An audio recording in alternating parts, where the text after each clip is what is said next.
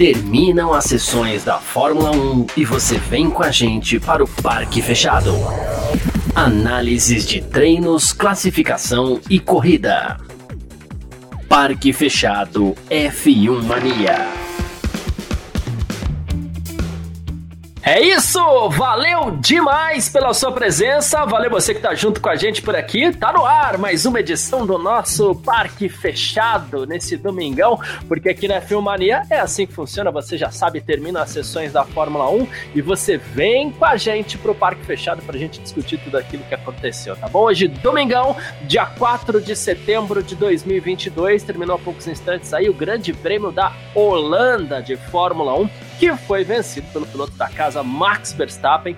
Mais uma bela vitória do piloto da Red Bull, que agora abre 109 pontos na liderança do Mundial. A gente vai falar bastante sobre isso, claro.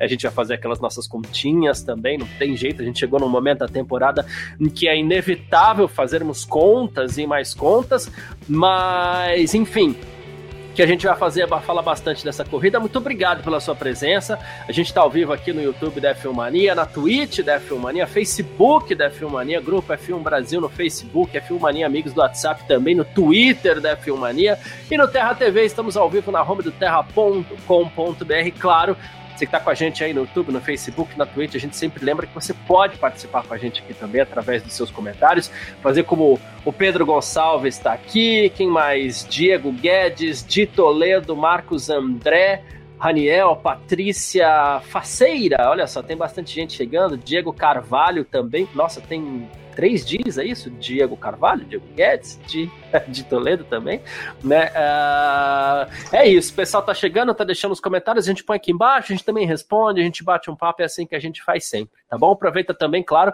para recomendar aí o Parque Fechado pros seus amigos, porque aí você fala assim, ah, tá rolando um debate legal lá sobre o GP da Holanda, vamos assistir, depois vocês vão, vocês comentam, vocês debatem em cima das coisas que a gente fala aqui também, deixa seu like e tudo mais, beleza? Bom, a gente começa aqui como a gente sempre faz. Resultado do Grande Prêmio da Holanda teve vitória de Max Verstappen da Red Bull. Chegou quatro segundos à frente de George Russell da Mercedes. Ele foi o segundo colocado com Charles Leclerc na terceira posição. Tá, esses daí, os três primeiros, eles fecharam o pódio aí do GP da Holanda. Lewis Hamilton foi o quarto, Sérgio Pérez foi o quinto, Fernando Alonso foi o sexto, sétimo, Lando Norris, é, que o Alonso e o Norris terminaram, e o Pérez também, né? O Pérez terminou em sexto, Alonso em sétimo, Norris em oitavo, mas o Carlos Sainz, que terminou em quinto, foi punido, perdeu cinco segundos aí, caiu para oitava posição. Esteban Ocon foi o nono colocado, décimo Lance Stroll. Aí a gente tem décimo primeiro Pierre Gasly, décimo segundo Alexander Albon, décimo terceiro Mick Schumacher, décimo quarto Sebastian Vettel, décimo quinto Kevin Magnussen, 16 Guan Yu Zhou, 17 Daniel Ricardo, 18 Nicolás Latifi e o Valtteri Bottas, também o Yuki Tsunoda acabaram abandonando aí o Grande Prêmio da Holanda, tá bom? Mais uma vez, participa com a gente por aqui. Uh, a gente vai conversar hoje aqui com o Vitor Berto, que assim que me der o ok também, eu já coloco ele aqui para a gente bater um papo. Vai ter Natália De Vivo, vai ter Gabriel Gavinelli também. Então vamos lá, já que eu já recebi aquele joinha, uh, olhando direitinho aqui, Boa tarde, Vitor. Berto ia falar bom dia, mas vamos confirmar o boa tarde mesmo. Uh, grande Prêmio da Holanda, mais uma boa vitória do Max Verstappen. Teve algumas ajudas, vamos dizer assim, né? Um pouquinho na Ferrari, um pouquinho na Mercedes, né? mas enfim, além de tudo, a gente não pode deixar de dizer que o Max Verstappen foi muito bem também nesse grande prêmio da Holanda. A gente não pode tirar os méritos dele, claro, né? Uh, e eu ouso dizer uma outra coisa, Vitor. A gente vai ter mais para falar de GP da Holanda hoje do que a gente teve para falar de GP da Bélgica semana passada, né? Boa tarde, boa tarde, Garcia. Boa tarde, todo mundo está acompanhando a gente. Pois é, você tem razão, sim. É, o GP da Holanda que ontem eu falei que esperava uma corrida ruimzinha, né? Porque o circuito não é, não é nada legal. Continuo achando o circuito ruim, mas a dinâmica da corrida hoje foi boa, porque a gente teve algumas, alguns incidentes, né? E aí causou tudo isso. É, a gente teve também, acho que uma, um inesperado desempenho dos pneus duros, né? Que as equipes não estavam contando com, com, com bom desempenho com esses compostos, com esse composto, e aí teve um bom desempenho até a me arrisco a dizer que o desempenho da Mercedes era melhor com o duro do que com o, o macio, né? o que é muito louco, né? Mas, e ao mesmo tempo o duro na Ferrari parece que não funciona. É, a gente teve essa dinâmica toda, então a corrida foi muito boa. Como você falou, a vitória do, do Max Verstappen, um pouquinho de ajuda da Ferrari, um pouquinho de ajuda da Mercedes, mas acho que mesmo sem essa ajuda ele teria saído vencedor hoje, né? Também, se não fosse o safety car e tudo mais, ele teria ainda terminado com ainda mais vantagem. É, acho que uh, ele abre agora uma vantagem absurda no campeonato, 109 pontos, né? O Leclerc e o Pérez empatados na segunda posição. É, como a gente falou, coloca a mão na taça, se já não estava com a mão na taça, a coisa vai ficando cada vez mais fácil para ele. Mas tem sido bom também assistir umas corridas como essa, mesmo a gente já tendo a sensação de título definido, a gente teve uma corrida que foi muito interessante, a gente teve um Hamilton ali que foi combativo, até na hora do Russell passar ele, quase os dois tocaram, então de novo, uma dinâmica muito interessante na corrida inteira. É, eu fico feliz com esse GP da Holanda. Espero que já na próxima semana a gente também tem um bom GP da Itália, que costuma ser bom, mas do jeito que tá esse ano vai que vai ser ruim. Verdade. Bom, basicamente que a gente teve, dando aquela resumidinha básica, que às vezes é importante também, o Verstappen largou bem, dominou as ações, e a, as coisas tendiam a se complicar um pouquinho mais para ele, porque as Mercedes partiram por uma estratégia um pouquinho diferente, né? Seguraram um pouquinho a primeira parada, porque os carros da Mercedes largaram com pneus médios e partiram para duros depois depois, como você falou, né, Vitor? Os carros estavam rendendo bem demais com pneu duro. Era a volta mais rápida, atrás de volta mais rápida, e eles conseguiram, inclusive, abrir, estavam conseguindo abrir uma boa distância para o próprio Leclerc, que já tinha ficado atrás deles depois das paradas, né? Uh, estavam rendendo muito bem, né? No virtual safety car, mais um golaço da Mercedes, né? Porque eles pararam rapidamente, reagiram rapidamente para colocar pneu médio para fazer a última perna da corrida, então eles se defenderam é, de uma reação do próprio Leclerc. Estava difícil ali naquele momento conquistar a vitória, mas se defenderam bem. Né? E no fim das contas, quando teve o safety car físico, aí que a coisa desandou um pouquinho, porque o Russell parou, tarde, mas parou, porque ele parou uma volta depois ainda, mas tudo bem, não teve um grande prejuízo para ele em posição de pista. O Hamilton não parou. E nesse momento o Verstappen tinha parado para trocar seu pneu e ficado atrás das duas Mercedes. Só que o Verstappen entrou com um pneu macio que simplesmente deu a ele muita facilidade na relargada, né? Essa foi a tônica da corrida. Não é que o Verstappen, o Verstappen teve muito mérito. Inclusive, se a gente for pegar pela transmissão aqui, ah, o pessoal escolheu ele como melhor piloto do dia, tá? Ok, talvez seja. Teve méritos. Mas essa estratégia, de novo, a gente pega a Hanna, né, estrategista da Red Bull, que foi lá, acertou mais uma vez. Né, a gente gosta de citar ela, né? Inclusive, a própria Nath, a Nath dá um joinha aí, Nath. A Nath tá ouvindo tudo e tá. É, então vou até colocar a Nath na nossa conversa aqui já. e vou dar boa tarde e vou transferir essa, esse comentário para a Nath.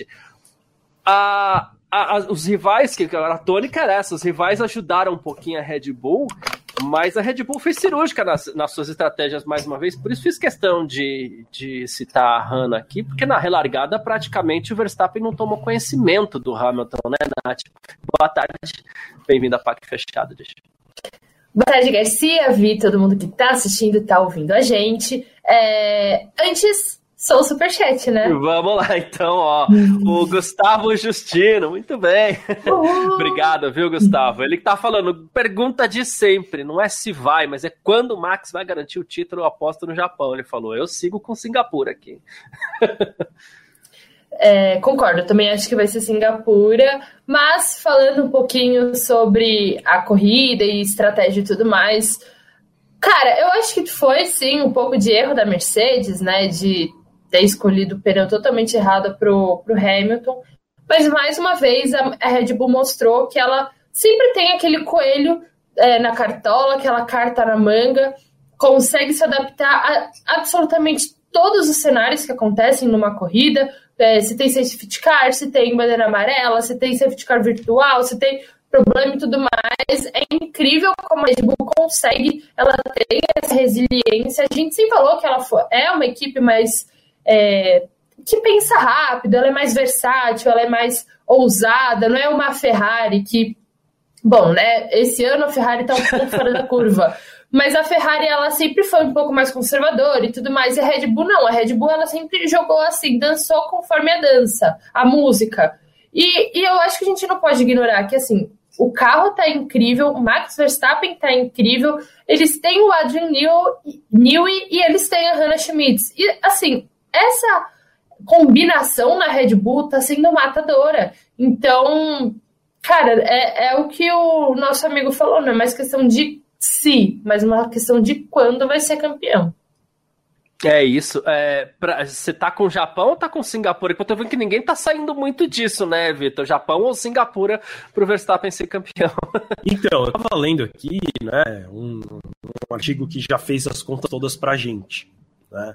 E aí tem aqui os pontos necessários que ele precisa estar à frente do segundo colocado para ser campeão naquela etapa. Então, basicamente, na Itália é impossível, né? não uhum. teria como ele abrir pontos suficientes. Mas a partir de Singapura é possível. Para Singapura, ele teria que abrir 138 pontos de vantagem ao final da corrida. Então, ah, 138 eu fiz, pontos.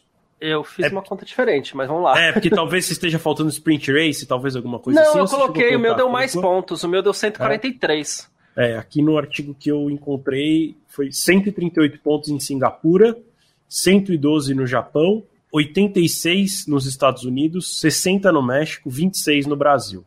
E, obviamente, um ponto em Abu Dhabi, não podia deixar uhum. de citar. Ou o empate é... lá em Abu Dhabi, ele nem precisa de ponto, né? É. Que a gente é. tem que começar a já contar que ele é o piloto que vai regalar com mais vitórias. É, ele já tem 10 vitórias na temporada, é. então é, é, impossível que o Leclerc empate com ele, se eu não estou enganado. Eu acho que sim. Tem que fazer as contas aqui, mas. Eu acho que sim. Eu acho que sim. Porque eu acho que o... faltam ainda oito, não, sete não, etapas. Né? Sete etapas. É, ainda, ainda, ainda daria para o é. Leclerc empatar. Empatar. É... Mas, assim, 138 pontos, ele está com 101 agora. Ou seja, ele precisaria abrir 27 em duas etapas. Uh, 26 contra 18 são 8, são 16. Se eu estou pensando no Verstappen vencendo e fazendo melhor volta e o Leclerc em segundo. Ainda não abriria para. Sim, não é um cenário dele. Se ele vencer as duas próximas corridas, ele é campeão, ainda não é um cenário. Mas para o Japão seria. Então eu acredito no Japão, eu ainda acho que a Ferrari Qual vai. É vai reagir. do Japão, Vitor? A do Japão precisaria 112. Ele 112, tem 101, tá. precisaria abrir só mais 11 em três corridas. Eu fiz alguma coisa, eu fiz alguma conta muito doida aqui, que por algum motivo eu coloquei 5 pontos a mais, que eu não sei de onde eu tirei esses 5 pontos a mais, e eu também no Japão, pois é, 112. É, se ele tem 109, né, o mais provável é Japão. 109, né? Ele tem, eu falei tem 101, 109. eu acho, é, eu falei ele errado. 109. 109. 138, então ele teria que abrir 29. É, é. 29 ele precisa se ele vence, se ele vence o Leclerc em segundo, ele só abre 16 em duas corridas. Em duas corridas. É, é mais provável o Japão mesmo. Não é impossível Singapura, mas teria que contar com um resultado muito ruim do Leclerc também. Então eu fico com o Japão. E do Pérez, né? Que a gente não pode esquecer o Pérez. Ah, é. É, é que. Não, o Leclerc não, é o tem razão, hoje, tem razão. Mas, é, Não, não, mas tem razão, tem razão. Porque por mais que a gente saiba que se o Pérez ficar em segundo, ele não vai tirar o título do Verstappen, matematicamente você não pode consagrar né? o cara é, como campeão. É, é isso. É, porque, enfim, no fim das contas, a gente chegou a falar semana passada aqui, até porque o Pérez assumiu a vice-liderança, e, e, hoje eles estão empatados, né? O Leclerc e o Pérez. O, o, Leclerc, claro, ele tem vantagem de vitórias, mas estão os dois com 201 pontos aqui, enquanto que o, o Verstappen disparou lá na frente com 310, né? Daqui a pouco a gente coloca a classificação, inclusive, aqui para a gente debater isso, enquanto entre as equipes é um pouquinho mais difícil de fazer a conta, mas são 511 pontos para a Red Bull contra 376 da Ferrari. Então, esse título a gente sabe que está mais do que encaminhado. Né? É, infelizmente, ou felizmente, para quem torce para o Verstappen, claro, né, Nath? É questão de quando mesmo, não é mais de si, né? Sim, exatamente. E é bem. É, é bem isso mesmo, assim. O Verstappen, esse, se no ano passado ele tava. É, ah, será que vai ser campeão? Será que não vai? Foi definido tudo na última volta da última corrida, última curva, né? Ele esse ano tá assim nadando de braçada e a Red Bull finalmente vai conquistar o seu quinto título. O último foi lá em 2013, ano passado a Mercedes ainda foi campeã. Então a Red Bull tá aí sobrando. É isso, e temos aqui, ó, mais um superchat. Muito obrigado dessa vez, o Jefferson Levi, que também bota aqui e botas, que maré de azar, hein, amigo? Também banho de sal grosso nas equipes clientes da Ferrari. Que ano das equipes clientes da Ferrari toda semana é um tchau. É, a própria Ferrari, que a própria a Ferrari, na verdade, não é muito questão de azar, né, né? A Ferrari tá, tá procurando os próprios problemas, é, seja no momento de definir estratégias, seja com o próprio equipamento. A Ferrari está procurando um pouco disso e, e, parece que essa energia ruim que emana da Ferrari nesse momento é como ele falou, e atinge as, clientes, as equipes clientes, né? Porque Alfa Romeo e Haas passaram a sofrer com isso, começaram bem o campeonato, a até melhor do que a Alfa, mas tudo estoura para esse time do, dos cavalinhos aí. Nossa, nunca fiquei tão revoltada quanto hoje Carlos Sainz foi parar e não tinha o pneu ali para ele trocar o pneu.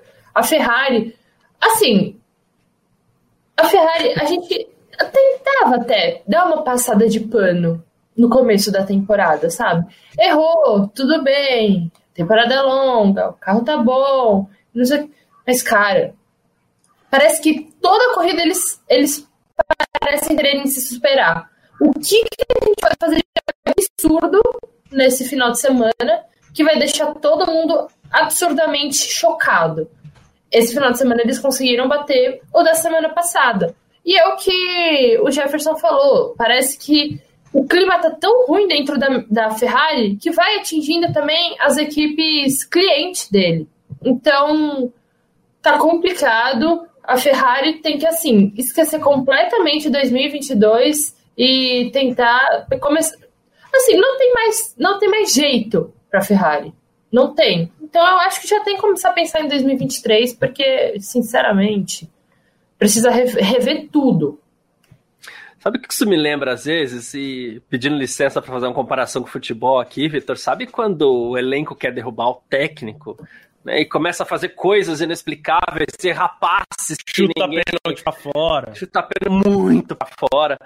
É, não sei, seria uma das explicações, uma das poucas explicações, porque tudo dá errado. Tudo, absolutamente tudo. Estratégia, como a Nath falou, pitch. Ó, o Sainz aqui hoje, ele, se a gente for pegar, tem uma coleção, né? Porque depois ele ainda foi solto de forma insegura, foi punido, inclusive, por isso. Uh, cara, é ladeira muito abaixo. Parece, não sei se é o caso, não sei como é que é o trato do Binotto com, as equi com, com, com o time lá dentro, se gostam, se não gostam dele. Mas será, sei lá, a gente que acompanha aí também, eu gosto bastante de futebol, é a única comparação, único paralelo que eu consigo tratar, traçar às vezes. Ah, eu não sei se alguém tá fazendo pressão lá, se os, se os mecânicos e engenheiros da Ferrari estão fazendo pressão pro Binotto sair. Eu acho que é mais uma questão de Sabe quando dá errado duas vezes e aí depois tudo dá errado? Porque você fica assim, putz, já erramos duas vezes, se eu errar de novo, aí erra. Putz, erramos três vezes, se eu errar de novo, erra. Eles precisam. E, e, é muito louco, né? Assim, porque eles acabaram de voltar de férias, eu ia falar, eles precisam de férias, mas não é férias que a gente precisa ir um, um, terapeuta lá dentro da Ferrari e conversar com todos os funcionários. Né? De tipo, putz, o que, está acontecendo? É, e, e, aquele, aquele discurso, discurso motivacional do não é porque você errou uma vez, você vai errar sempre, porque parece que eles estão meio nessa pegada, assim. Inclusive, é, o Sainz foi convocado pelos comissários agora há pouco para comparecer essa linha deles lá. Pelo que foi escrito no documento, é para falar sobre ainda aquela saída insegura dos boxes. Não sei o que tem muito mais a conversar, porque ele já foi punido. É, tem outra teve, passagem ali na, na, na Teve outra passagem, né? exatamente, com, com a bandeira amarela rolando. Isso não deu investigação. E o documento da, da convocação dele para essa linha também não dizia nada disso. Dizia relação ao pitch. E o Pérez também foi convocado agora há pouco pelo mesmo motivo, também por uma questão de liberação insegura do pit stop. Mas voltando a falar da Ferrari, cara, é, para mim é isso assim. É, tem que alguém sentar lá e falar assim: não é porque você errou uma vez você vai errar sempre, pensamento positivo, vai dar tudo certo. Porque, como a Nath falou, assim, os erros vão ficando cada vez mais absurdos, né? Que equipe hoje no grid da Fórmula 1 simplesmente não leva o pneu? Tem aquele clássico lá do Ricardo, né, com a Red Bull, que os pneus nunca aparecem, mas Se eu não me engano, aquela situação ali, o Ricardo meio que entrou de surpresa nos boxes, ninguém estava esperando.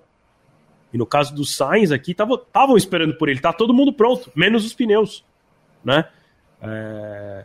E aí é, é, engraçado que os pneus da direita, que são os que estão na porta da garagem, né? Os, os, dois, dois pneus que estão na porta da garagem, chegou rápido até.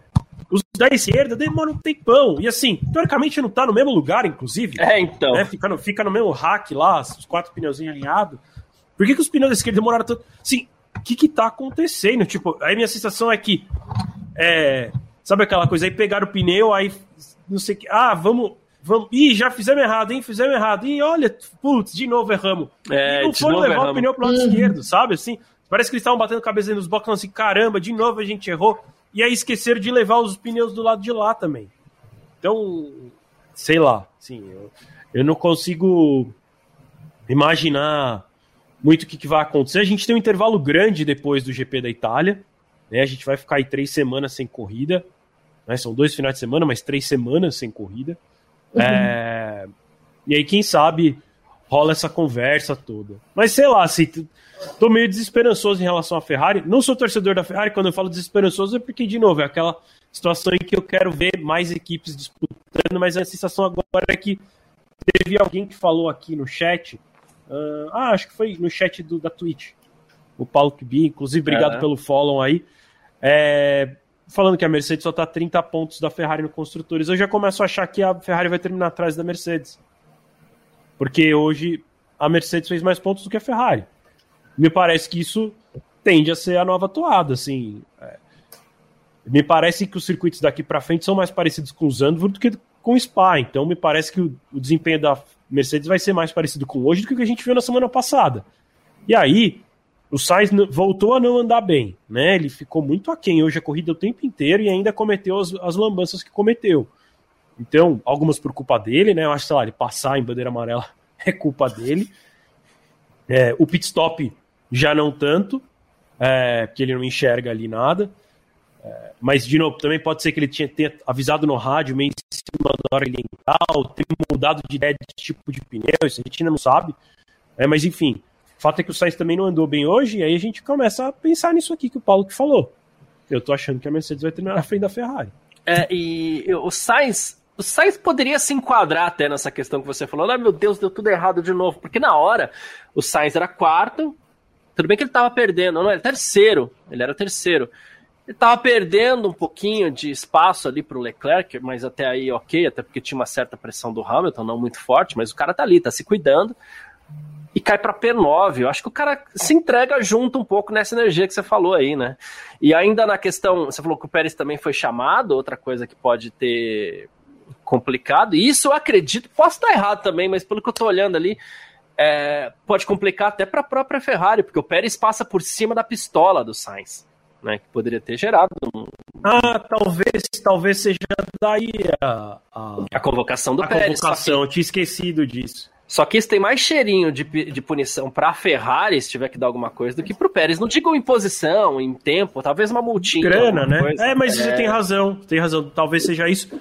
E realmente, assim, pelo que, pelo que a gente observou na imagem, a gente sabe que, por exemplo, na Fórmula Indy, se o Pérez fizesse isso lá, ele ia ser punido, né? É. é. mas ali a situação é que aquilo era uma pistola sobressalente, não era a pistola que ia ser usada, porque que estava longe usada, do mecânico. Estava na mão do mecânico e estava longe, bem, estava longe do carro atrás, tava assim, eu acho que mais para trás do que o carro. Era o Leclerc que estava parado ali na hora? Não, era o, o Sainz. o Sainz mesmo, né? Foi o mesmo pitch, é, que do, do problema. E, e a pistola tava bem para trás ali. E, cara, lambança, né? Mais uma lambança da Ferrari. Mas eu ainda acho que é capaz que sobre para para Red Bull e para o Pérez, seguindo a lógica da, da Indy, que eu sinceramente não concordo com a regra da Indy, mas enfim. É, eu tenho, eu tenho a impressão que na Fórmula 1 o espaço é bem delimitado ali para as equipes, até por se tratar de um pit stop pequeno, né? É quase que padrão Mônaco ali, o pit stop é, é, Imola também. Ó, oh, pequeno Wood aí participando da nossa, da nossa transmissão. Digam olá para Wood. né? é, é, um pit stop pequeno e a área da. Eu, eu acredito que a Fórmula 1 leve mais a, mais a sério a delimitação da área de cada equipe. Né? E se essa pistola estiver fora da demarcação, não tem por que é, você punir o Pérez, que no pit stop seguinte, e aí eu acho que foi com o Leclerc, ele quase passa pela pistola da Ferrari de novo, né? Então, assim, precisa ver a distância que deixou tudo mais. Vira e mexe quando tem problema de pit stop, o pessoal faz aqueles memezinhos com a musiquinha de Trapalhões, né? Esse do Sainz cabe, porque aconteceu tudo ao mesmo tempo, né? Pneu que demorou, pistola pra lá, pistola pra cá, enfim. O Garcia, inclusive, tem uma coisa que é quando, né, mesmo, é que Zandvoort é muito pequeno o espaço realmente, né? Mas tem outra, umas outras etapas em que o espaço é normal, mesmo nessas outras etapas, quando, por exemplo, um piloto, ah, o da Mercedes vai fazer o pit stop, na frente tem, tem o, o espaço da Red Bull. Os mecânicos vão lá e eles seguram a, as mangueiras para deixar o espaço livre para o piloto sair ali meio na diagonal, né, sem ter que fazer uma baita, quase um 90 graus para sair. É... Então, assim, a, as próprias equipes ajudam uma outra nesse sentido. No caso da Ferrari, como a gente tá falando aqui, né? Eles largaram a pistola ali. É, e muito provavelmente tem um briefing antes da corrida. Também com as equipes, não é só com pilotos. E é, isso deve ser falado: olha, pit stop aqui é pequeno, cuidem-se, blá, blá, blá, blá, blá. E aí tem que o chefe da equipe lá da Ferrari, responsável pelos mecânicos, chegar e falar assim: gente, equipamento, ó, aqui, cuidado, blá, blá. Que além de tudo, a pistola meio que dá uma estragada ali, né? é, se precisa daquela pistola sobressalente, o Pérez já passou por cima, já estragou, além de tudo, você não vai ter outra pistola. Ia ser mais trapalhões ainda, enfim. Uh, bom, Gabriel Gavinelli, a hora que der aquele joinha pra gente, a gente já põe na transmissão também, então vamos lá. Muito boa tarde, Gavi. Obrigado pela sua participação, como sempre, aqui. Agitadinho esse grande prêmio da Holanda. A gente está falando de estratégia, está falando de ajuda de rivais para Verstappen, mas também uma boa corrida do Verstappen, as trapalhadas da Ferrari já tradicionais. Boa tarde, Gavi. Obrigado pela participação. Boa tarde, mano. Boa tarde, Vitão. Boa tarde, Nath. Boa tarde, todo mundo do chat. Tamo junto. Pois é, superou as expectativas, né? Eu acordei hoje, um, um dia bucólico, é chuvoso, falei, ai, aquela corridinha assim, né? É, não é mais assim, que corrida, cara, graças aos acontecimentos aí é, que a gente teve durante o GP, foi uma corrida boa. Não, não foi a, a pior corrida da temporada para mim. Tinha tudo, todos os ingredientes para ser a, a pior corrida, mas a gente teve uma boa corrida, marcada sim pelos erros aí da Ferrari com o Sainz, né? Com Leclerc ela foi direitinho hoje, né? acertou ali tudo, é, mas o Sainz foram dois erros é, ali é, é, é, com o piloto espanhol e prejudicou bastante a corrida do Sainz e a Mercedes, né? Que deixou aí de, de dar esse pódio, era um pódio do Hamilton ali, é, na segunda posição, sem dúvida nenhuma. Tinha até chances de vencer, eu acho difícil, mas poder disputar ali a primeira posição com o Verstappen em algum momento da corrida, mas a gente também não viu isso, e aí é, Verstappen é, reinou, né? Lá em casa, movimentou a torcida aí. E, cara, são 10 vitórias, né? O pessoal tá falando aqui no chat 10 vitórias, a gente tem 7 ainda pela frente. Sabe o que eu já fiquei pensando? Eu ia puxar isso. Quando que ele vai bater o recorde do Hamilton, cara? A gente tem aí, ó, 2000, 2022 a 2026 são 4 anos, tá? É, vamos supor que a Red Bull esteja nesse domínio. São 60 vitórias, com as 30 que ele tem, dá 90. Fica a 13 vitórias aí do Hamilton. Já, já deixa esse, isso no ar aí. O Verstappen muito dominante, é, não só vem, vem sobrando como piloto, mas o carro também da Red Bull parece muito acertadinho, pelo menos pro Verstappen. É, e a gente está falando aqui, né, Vitor, quando o Verstappen vai ser campeão, em que etapa, a gente está sugerindo que ele vá vencer mais corridas. O recorde de vitórias em uma temporada, como puxou aqui o, o Victor Leoncio, é de 13. Esse recorde ele é compartilhado entre Schumacher e Sebastian Vettel. E ele tem 10 vitórias com 7 corridas pela frente. O Vitor Leoncio está até perguntando aqui: vocês acham que o recorde de vitórias numa só temporada vai ser superado? O Verstappen tem 10 ainda faltam 7 etapas. Tá com tudo para isso, né? Ah, eu acho difícil que ele não bata. Acho que ele vai ter que se esforçar para não bater, na verdade. não, é, é, e é muito louco, assim, né? O Gavi falou a história de bater o recorde do Hamilton. Eu tenho uma certa dúvida, porque o Hamilton te, correu em carros dominantes desde quase desde o começo da sua carreira, né? Ele pegou aquelas dos McLarens muito boas, e depois ficou um ou dois anos ali sofrendo um pouco, e depois, desde então, entrou na Mercedes e ganhou absolutamente tudo. É, o, o Verstappen, querendo ou não, foi ganhando menos, né? Porque ele, ele viveu na era que a Mercedes era dominante. É, mas, assim, também, ele daqui quatro anos ele vai estar com o quê? 25? Ele ainda tem mais, é, sei lá, 10 pela frente? É, é exato, tá. exato. Ele ainda vai ter mais 10 pela frente, então assim... O Hamilton estreou com 22.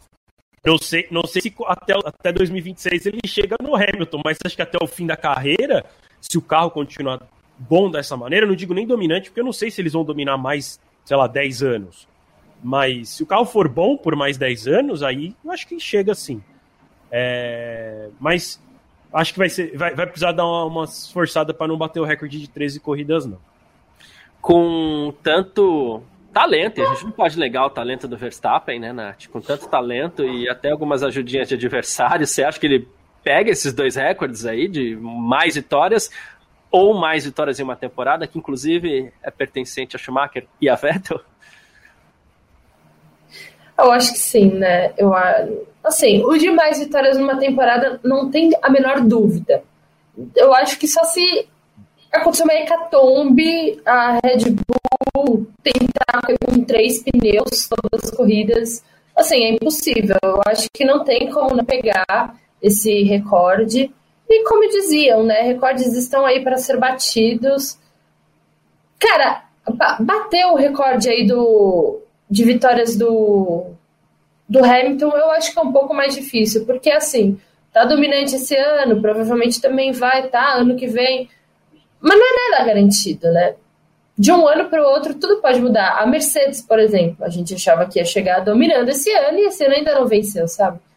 Então, eu prefiro ir um pouquinho mais com o pé no freio, não ir tanto assim. Não acho impossível, mas hoje eu não cravaria isso.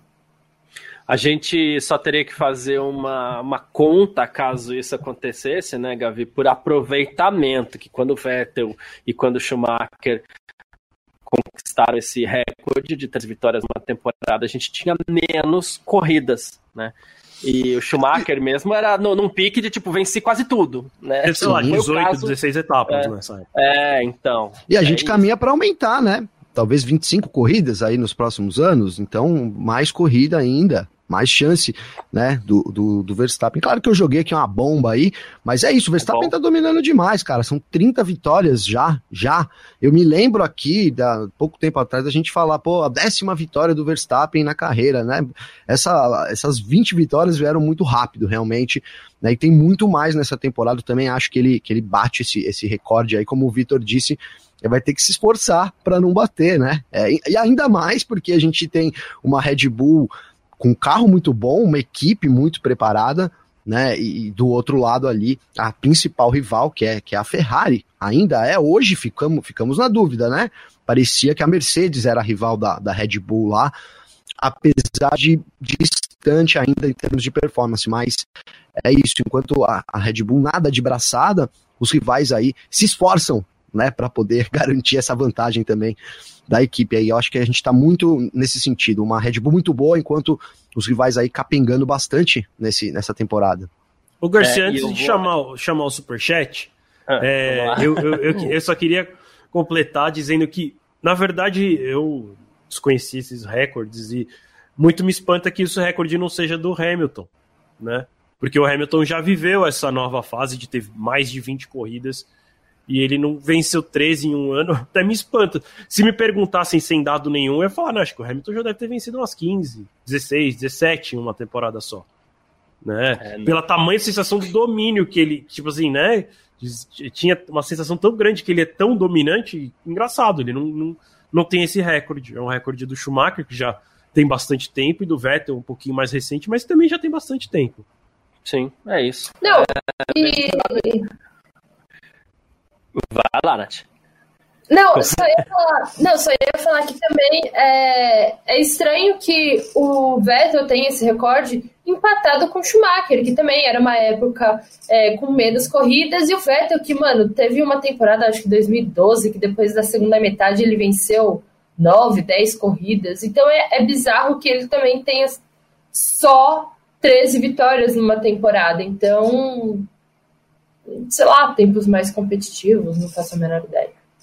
A verdade é que quem tinha, quem teve sempre a atenção total da equipe foi Michael Schumacher, né? aquele que é, capitalizava para ele. Eu até estaria que o percentual de aproveitamento dele é muito maior do que. Sim, do que é Vettel, isso. Hamilton e Verstappen. Eu lembro de um ano, acho que ele foi campeão no GP da França, que era meio quase no meio da temporada, sei lá, teve umas coisas é. assim, tipo, que era muito absurdo.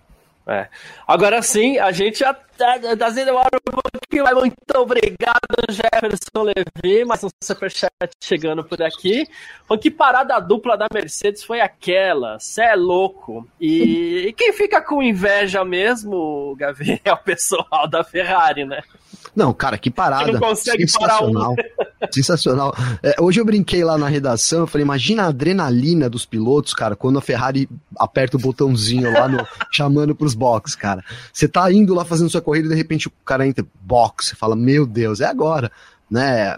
Cara, que atrapalhada foi a primeiro, tá para falar da Mercedes, mas que atrapalhada foi aquela é, do, com o Sainz ali na hora do pneu não, não tá disponível, não deu, não tem, não tem desculpa, cara, né? A última vez que isso aconteceu, que eu me lembro na Fórmula 1, foi o Verstappen, só que o Verstappen entrou nos boxes sem ser chamado pela equipe.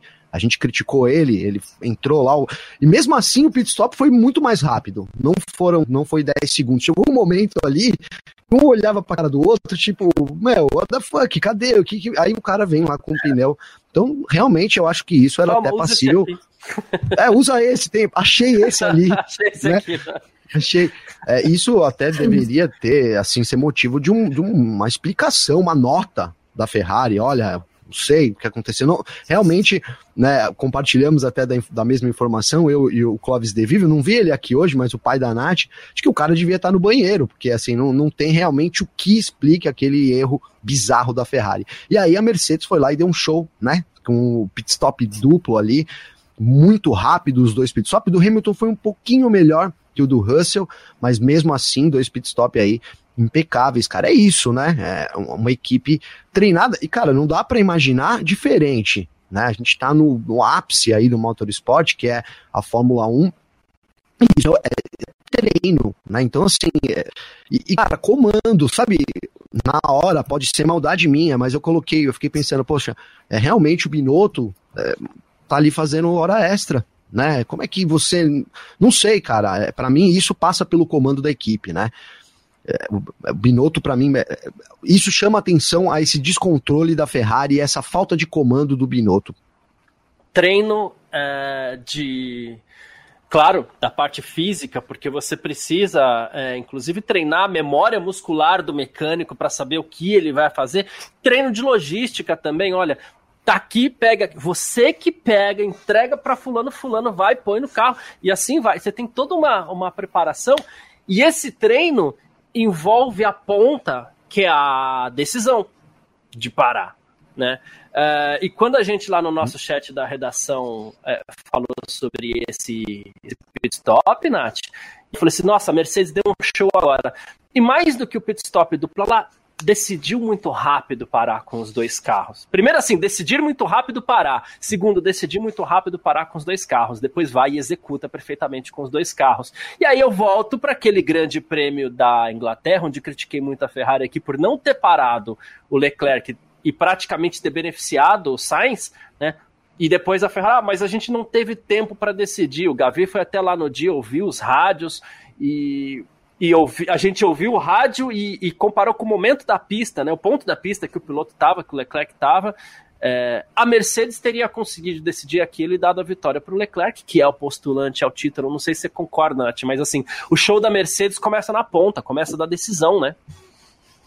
Exatamente. E, e sinceramente, estamos falando de Fórmula 1, um esporte de topo, assim, uma categoria top, que todo mundo que está ali tem que saber trabalhar sob pressão, tomar decisões rápidas, precisa saber, é, assim, tiro rápido.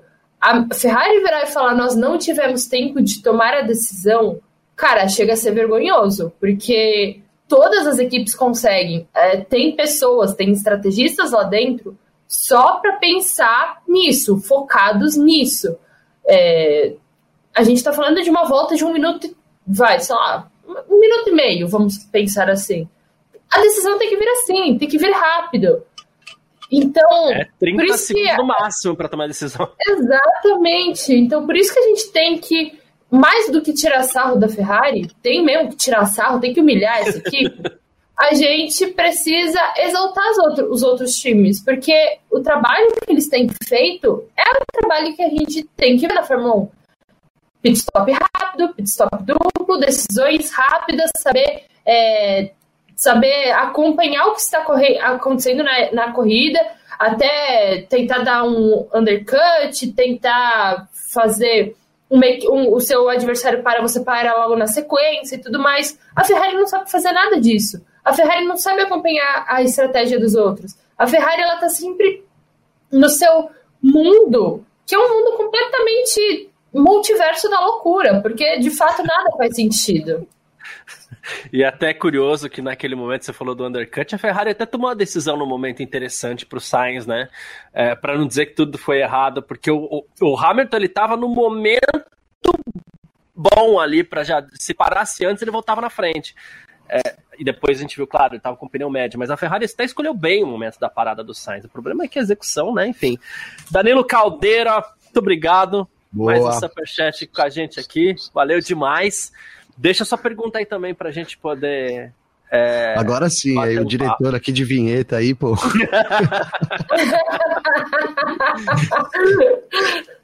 Uh... Dedinho nervoso. Isso. Viu, Danilo? Deixa uma pergunta pra gente aí. O Clóvis De Vivo, ele tá falando bem isso aqui, ó, Nath. É, o, ele falou assim: observei bem o mecânico do pneu, foi pro pneu dianteiro direito e aí percebeu que tava no lugar errado. É o tal do treino de logística, né? E ele mandou mais uma aqui, o próprio Clóvis, que eu queria emendar, que ele falou: quando o Max vai levar a Ana pro pódio? Já levou, né? Levou no GP do Brasil de 2019 quando ela acabou fazendo uma estratégia super ousada, fez o Max fazer uma parada a mais e tudo mais, isso garantiu a vitória dele. E então já levou, mas pode levar de novo, né? Toda hora o Adrian Newey tá no, no pódio, então pode levar ele de novo. Ela de é, novo. Até porque ela tá em uma fase é, brilhante, né? Porque a gente sabe, ela é brilhante, mas mesmo o melhor dos profissionais, ele tem aquela fase que ele se destaca um pouco mais, e ela parece estar nessa fase incrível, assim, a Hannah é, é, tá realmente se destacando muito, né? Algumas mensagens aqui, tá bastante falando da Ferrari. É, Vitor, o, o, o que a gente mais vê aqui é o pessoal, claro, elogiando Verstappen, tem alguns, mas o pessoal vê e o pessoal não consegue sair do assunto Ferrari porque é demais, né? E eu queria separar uma pergunta aqui, quem mandou pra gente foi de Toledo. Será que o Binotto é tão controlador? Todas as decisões têm que passar por ele, por isso as coisas demoram na Ferrari? E aqui eu vou falar, é, não, se for isso, supondo que seja isso, é, será que esse, essa é a estrutura da Ferrari, é o organograma da Ferrari depois da saída do Jean Todt, porque desde Domenicali a gente vê a Ferrari dando dessas. Não é coisa de agora, né?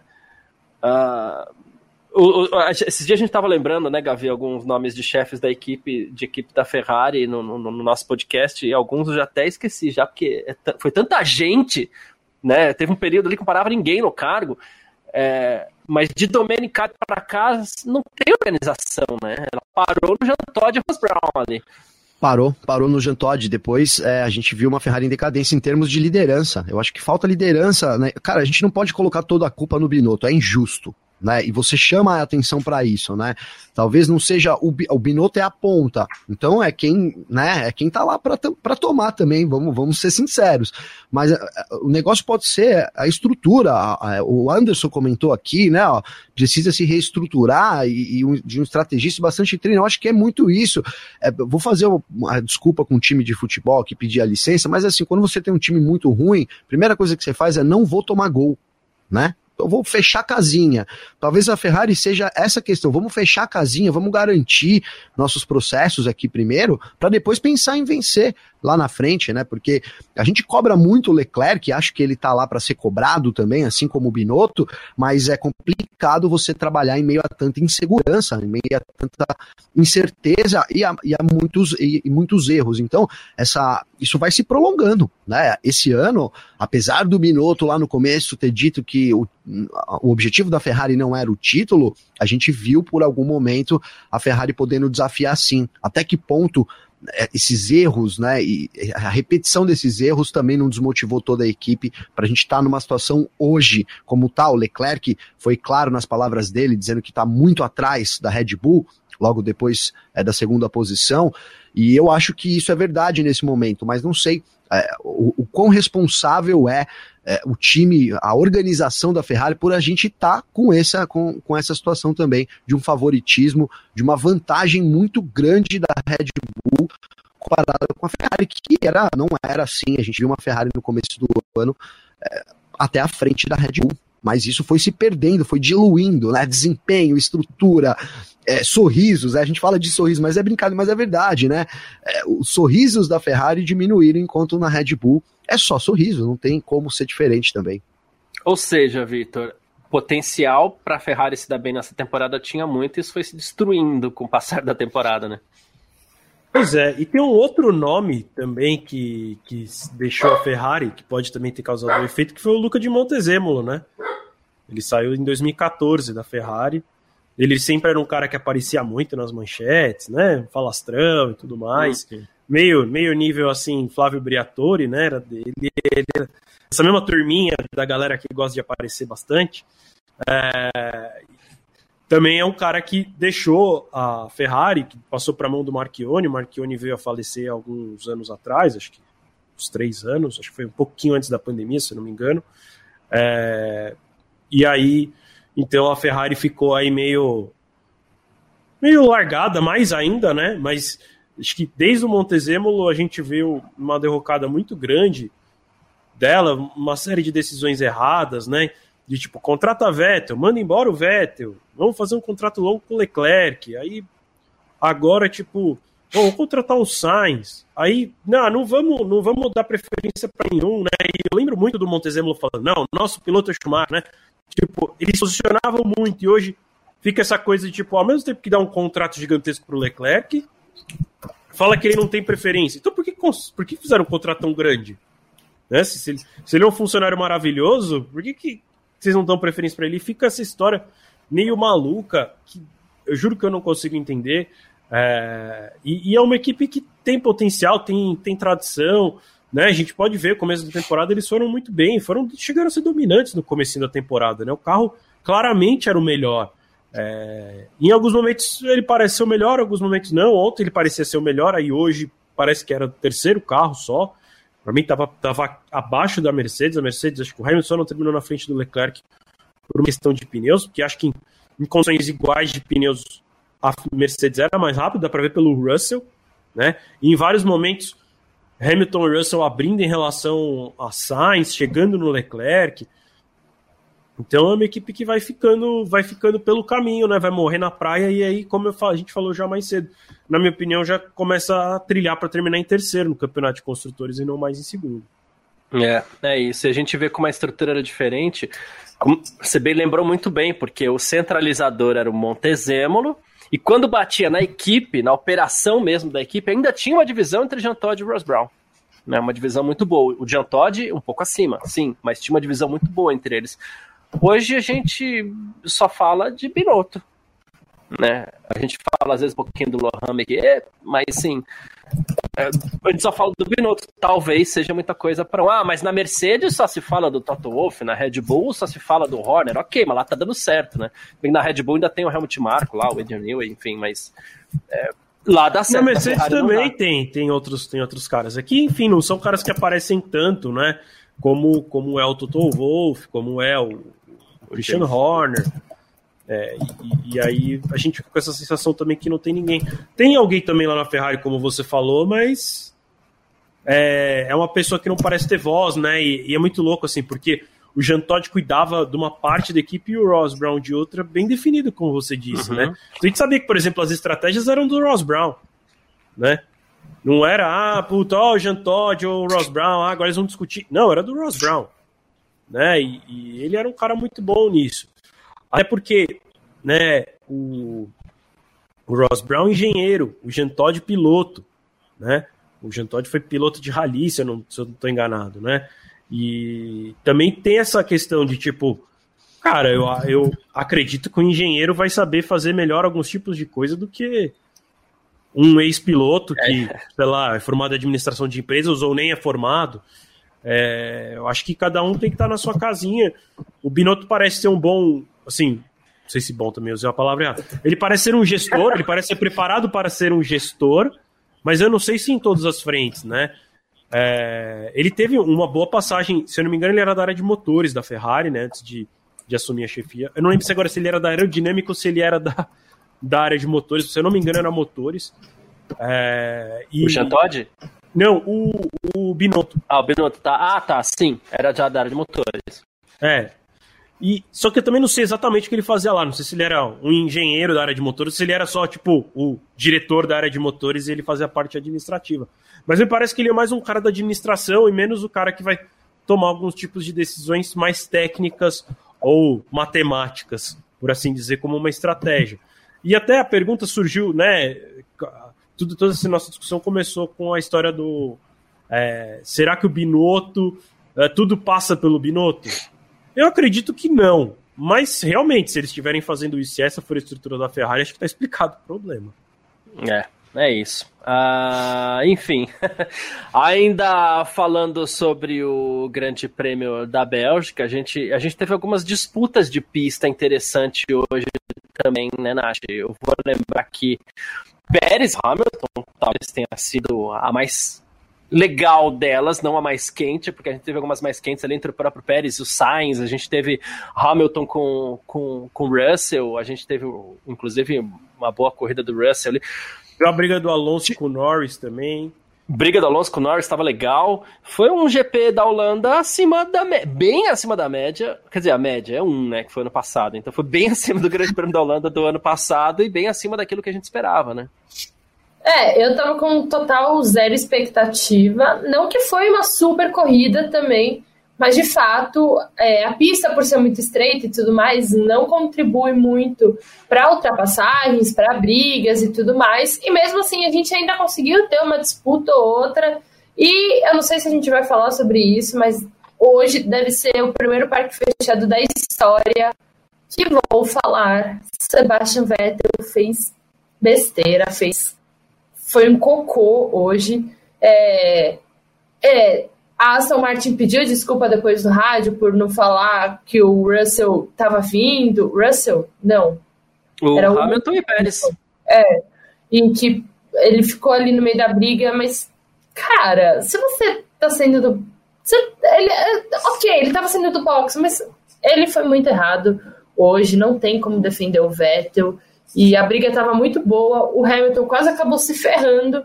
É, sendo re-ultrapassado re pelo Pérez, porque o Vettel decidiu ficar ali, simplesmente, porque tá no tipo, ah, já vou me aposentar mesmo, então eu quero causar. Já que eu não tô conseguindo brigar por nada, vou, vou causar na briga dos outros. É, hoje realmente não dá para defender o Vettel. Demorou para reagir. Ele chegou a ser investigado, né, Gavi, por ignorar bandeiras azuis na saída do pit. E na saída do pit, eu não. Eu, eu vou confessando aqui, eu não vi a bandeira azul para ele, sendo agitada ali para ele na saída do pit. Mas ali naquele ponto daria para ter segurado um pouquinho, né? Seu microfone tá fechado. Tá com o retrovisor quebrado, Vettel, né? Dava para ver ali, né? Claramente saindo à esquerda. Eu acho que ali faltou um pouco de, de esportividade do Vettel, né? Eu concordo com a Nath, do tipo, ah, ah, beleza, tô aqui que se dane, vou manter aqui os caras que passem aí, mas poxa, ele atrapalhou uma das, das disputas mais, mais importantes, né? Até da corrida também, porque pode não ter sido talvez a mais quente, mas uma das mais importantes foi aquele momento da ultrapassagem ali é, do, do Hamilton sobre o Pérez, era um momento crucial, se, se não acontecesse ali, ia, ia complicar, então atrapalhou bastante, não dá, realmente não deu para entender essa atitude do Vettel hoje, talvez uma desatenção, né? A gente fala que. Porque eu duvido que tenha sido de propósito, eu me recuso, cara, a acreditar que tenha sido de propósito. Então, talvez uma falta de atenção ali. Quando viu, já estava no meio, aí fica mais difícil. O que, que vai fazer? Vai jogar o carro pro, pro lado também, né? É, não sei se daria, mas acabou quase que prejudicou mais, mas foram grandes disputas. Hoje realmente pegou a gente de surpresa isso. E eu queria destacar a, as regras de 2022, né? Cada corrida que passa a gente vai vendo aí que realmente é, essas novas regras ajudaram muito aí na, na briga, mesmo que muitas delas seja é, de forma inorgânica, né? Se não fosse o DRS hoje também, é, né, arrisco que 90% das disputas não teriam acontecido. É, antes do, do Vitor comentar essa questão da corrida movimentada, tem um superchat, Jefferson Levi, muito obrigado. Ele falou assim: o que o, o que a Alpine está fazendo esse ano? Dá vontade de chorar de alegria, Vitor. Aprende Ferrari com o príncipe das alturas. A gente estava falando esses dias sobre uma reclamação da própria Alpine. Né, o Safinauer, ele estava falando, poxa, a Alpine, ela, a gente precisa rever alguns parâmetros internos aqui, porque a gente percebeu que a Alpine, desde os tempos que era Renault, crescia muito durante a temporada. E a gente precisa começar bem. E mais uma vez a gente está vendo isso. A, a Alpine, dessa metade para o final da temporada, crescendo bastante. Ouso dizer que o Alonso vai chorar um pouquinho no que vem, Vitor? Nossa, eu, bom, eu já não entendi a mudança desde o começo, mas ele deve estar indo ganhar um belo de um dinheiro lá na Aston Martin, né? O, o seu Lawrence Stroll deve ter contratado ele como coach do Lance Stroll. E aí deve estar tá pagando um belo de um extra. Porque não tem explicação pra mim, né? Tipo assim, a Aston Martin, em momento algum, ficou na frente da Alpine esse ano. Não, de novo, não faz sentido essa troca. A não ser que tenha alguma coisa de bastidor que a gente não saiba, do tipo, né? Me parece que a, a Alpine já tinha sinalizado que ele não correria na, com a Alpine em 2024. Então talvez o Alonso, pensando no mais longo prazo, decidiu para Aston Martin ainda assim eu, esperaria no que vem para escolher outro contrato do que fazer isso agora, mas enfim. Vai sofrer, a Alpine está conseguindo fazer uma bela, um belo meio de temporada, né? Eu acho que aí desenhando até como quarta força em alguns momentos, né? Eles estão conseguindo é, superar em, por várias, em várias ocasiões a própria McLaren. O Ricardo, então, nem se fala, né? O Ricardo nem. O Ricardo terminou a corrida de hoje? Não sei, não vi. Só vi que ele parou muito Atrás do Latifi. Atrás do Latifi. É, então, sim. Ele. Acho que foi, foi, muito engraçado ver uns memes na internet falando, né, que é, a McLaren conseguiu tirar a alegria de viver do, do Ricardo, né? Ele tá com a cara triste agora. E ele nunca. Mesmo ele, ter, mesmo ele batendo, ele saia sorrindo, e agora. É. Ah, mas ufa, hein, Vitor? Tá na, tava, eu já tinha reclamado, tava na hora. Porque, cara, tá. É verdade, uma bosta, desculpa. Mesmo. Tá tudo uma bosta. E o cara tá lá. Ah, mano, não é. Você tem, tem um momento que você tem que fechar a cara e falar, mano, eu tô trampando e posso estar equivocado e o pessoal pode estar. Fora, fora a cara tô... de preocupação dele, né? Que assim, não é só. Pra mim começa do... a ser palhaçada isso, não é? Palhaçada. Tá? Enfim, é foca, cara. Né? Tem uma música do Titãs que, que diz que foco, quem ri de tudo é desespero, né, Gavi? Uhum. É isso. É isso. Boa. Boa. Então. Boa. É... Encerra essa questão cara, porque tava na hora mesmo já de, de, de, aparecer essa feição aí mais séria. E outra, vou dizer, aqui agora já vai ser uma crítica ao Ricardo. É, se ele continuar nessa, tomare que ninguém contrate ele, tá? Porque tá, tem tomado um pau aí do, do Norris é, e, e ficou claro para mim o, a desmotivação do Ricardo aí para continuar. E isso é falta de respeito. Tudo bem que a McLaren não foi lá tão ética assim com ele. Dia 4 de julho tinha um anúncio, um contrato assinado, enquanto eles davam declaração de que o Ricardo permaneceria. Ok, mas como profissional, o Ricardo tem o dever de continuar ali é, trabalhando no, no, nível máximo, né? Mesmo que esse nível máximo significasse estar sempre muito atrás do Norris, mas terminar atrás do Latifi é uma vergonha não para a McLaren é, mais. Só corrigir aqui, ele só não terminou atrás do Latifi, vou só corrigir só não. Aqui, mas ele terminou atrás do Guanyu do Magnussen, do, do enfim, que, enfim. Independente do resultado, o que o Ricardo fez também foi, né, é o que o Victor falou, o Ricardo não fez nada na corrida, enquanto a gente viu um Lando Norris muito atuante. Então é isso, é, é, tava na hora de fechar a cara e espero que ele mude a vibe, senão realmente nem merece estar no grid da Fórmula 1 pro ano que vem. Vocês, é, caso fossem o Salfinauer, contratariam o Ricardo para Alpine ou essa vaga já está valendo muito para ele?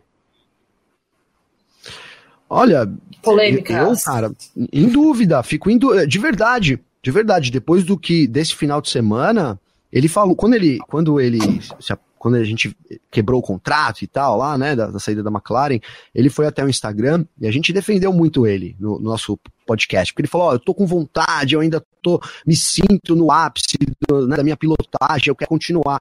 Então você precisa demonstrar isso na pista, né?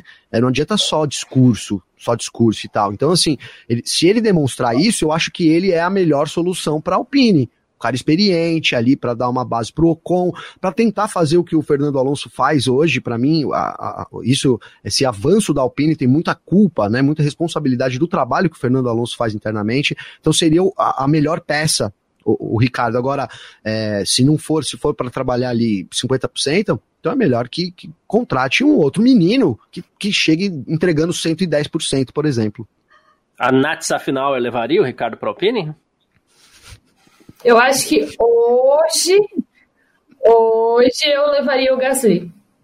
Até porque, querendo ou não, o Ricardo vai ficar mais quantos anos na Fórmula 1? Ele tá com o quê? 34? Acho que 31, vou até conferir aqui, mas acho que tem 31. Acho que tem 32. Lá, Enfim. bolão, bolão, bolão. 33, bolão, ninguém bolão. acertou, ninguém acertou. Mas então, 33 anos. Quantos anos mais ele vai ficar na Fórmula 1? Enquanto isso, o Gasly é um bom piloto, o Gasly é um piloto mais jovem e é um piloto que está precisando se soltar dessas garras da AlphaTauri. Então eu acho que o Gasly ele tem mais potencial de entregar. Ele já viveu o inferno dentro da Red Bull, então ele vai conseguir é, liderar uma equipe não, porque o Ocon eu acho que é o líder né, do time. Então, mas eu acho que ele vai conseguir fazer um bom trabalho. Então, hoje eu escolheria o Gasly em vez do Ricardo. Olha, chegar liderando a equipe, eu até entendo que não, porque o Ocon tá lá um tempo, mas ele é francês. É mais... Ah, o Gasly também. Então, é, é aí é. que eu ia chegar. O Gasly é mais piloto que o Ocon, mas de repente você tem a chance de ter dois pilotos bons, é, franceses, numa equipe francesa, né? Não é que você está pondo dois franceses só para fazer marketing, não. São dois pilotos bons franceses. Aí, como é que faz para arriscar num Ricardo que vem dessa descendente tão grande, né, Vitor? Ah, e para mim tem mais uma coisa, assim. Eu sou rancoroso. eu não, não, não, deixaria o Ricardo voltar, não. Quebrou contrato comigo para ir para McLaren, agora chora. Sim, gosto muito do Ricardo, né? Tô falando isso porque eu, no lugar da, da Alpine, não deixaria ele voltar porque ele saiu. É, para mim, de novo, eu continuo batendo na tecla. É uma grande pena que o Ricardo tomou a decisão de sair da Red Bull. Ah, ele não ia ser campeão na Red Bull, ele ia ser segundo piloto do Verstappen. Ele ia ganhar mais corrida do que ele já ganhou nesses anos que ele esteve fora da Red Bull. Ah, ia ganhar cinco? Pois é, ele fora ele ganhou uma, né? Então é melhor. Então, sei lá. E acho que ele vai acabar a carreira dele apagado né? Talvez ele já acabe esse ano, porque eu, sinceramente, não gostaria que ele saísse da Fórmula 1, mas ao mesmo tempo eu não vejo lugar para ele. Que eu não acho que ele deveria ir para a Haas, porque a Haas deveria contratar outros pilotos, né? Precisa entrar gente nova também. A Haas é o caminho para isso. A AlphaTauri é um caminho para isso. Eu gostaria muito que o Gasly fosse para a Alpine pelas razões que a Nath já falou. Ele tem que sair da Red Bull para ver o que, que pra gente ver quem é o Gasly de verdade. Talvez a gente descubra que ele é horrível. É. E aí, é a grande embora. chance dele, né? Se não for é. agora, não sei mais quando vai ser também. Não vai, não vai, não vai, não vai, não vai, exato, não vai. Então, assim, deixa, deixa ele para Alpine, até para Red Bull ficar triste que não manteve ele na equipe lá, né? Vai saber se o, os milagres que ele pode fazer numa Alpine mais do que ele consegue fazer numa AlphaTauri. É, eu acho que o Ricardo ele acaba ficando sem lugar, o que é uma pena, mas é um negócio natural, né? Eu acho, como eu falei, se ele tivesse na Red Bull, acho que ele teria tido uma carreira. Eu acredito muito que ele seria vice-campeão, por exemplo, no ano como esse. Ele vai acabar a, assim, a Fórmula 1, a gente daqui dois anos vai nem lembrar. Ah, é verdade, teve o piloto lá, o Ricardo, né? Ele era bom, né? Mas não conseguiu fazer nada. Nossa, a gente falou exatamente isso esses dias, né, Gavi? Que a, a, gente pega. O problema não é hoje. Ah, hoje as pessoas falam de Daniel Ricardo. Legal, ele é um dos caras aí do grid, é um dos bons pilotos do grid, e por mais que ele esteja numa fase ruim, a gente não tem como deixar de falar que o cara é, é um dos bons pilotos do grid. Mas daqui 10 anos, será que a gente vai falar de Daniel Ricardo? Vai Só ter lá o... daqui dois já. É, então. 10 eu já acho muito. É... Porque 10 nem se ele fosse vice na Red Bull, a gente ia lembrar. É que eu falo, daqui 10 anos vai mudar um pouquinho a geração. A gente vai ter os, a, a, alguns pilotos dessa geração até vão estar tá lá, sei lá, uns e o Alonso. Cinco. É, e o Alonso. e a gente vai ter lá o Verstappen, o Alonso e, sei lá, o Russell, né? Uh, e aí o resto, caras novas e tudo mais, inclusive tomara que tenhamos bastante, bastante é, pilotos diferentes aí, né? Enfim. É, a gente vai lembrar do Daniel Ricardo, infelizmente, inclusive pelas decisões que ele tomou. A gente vai lembrar do Vettel, a gente vai lembrar de um monte de gente bacana, mas a gente não vai lembrar do Ricardo. Vai lembrar e... do Bottas. É, é, e aí o. o Por o isso que eu tá... falo que é melhor ele era melhor ele ter ficado na Red Bull sendo vice lá do que fazendo o que ele fez com a carreira, em que ele não conseguiu nada, vai terminar por baixo, a gente vai esquecer dele. E o Bottas, que beleza, a gente conhece ele como vice do.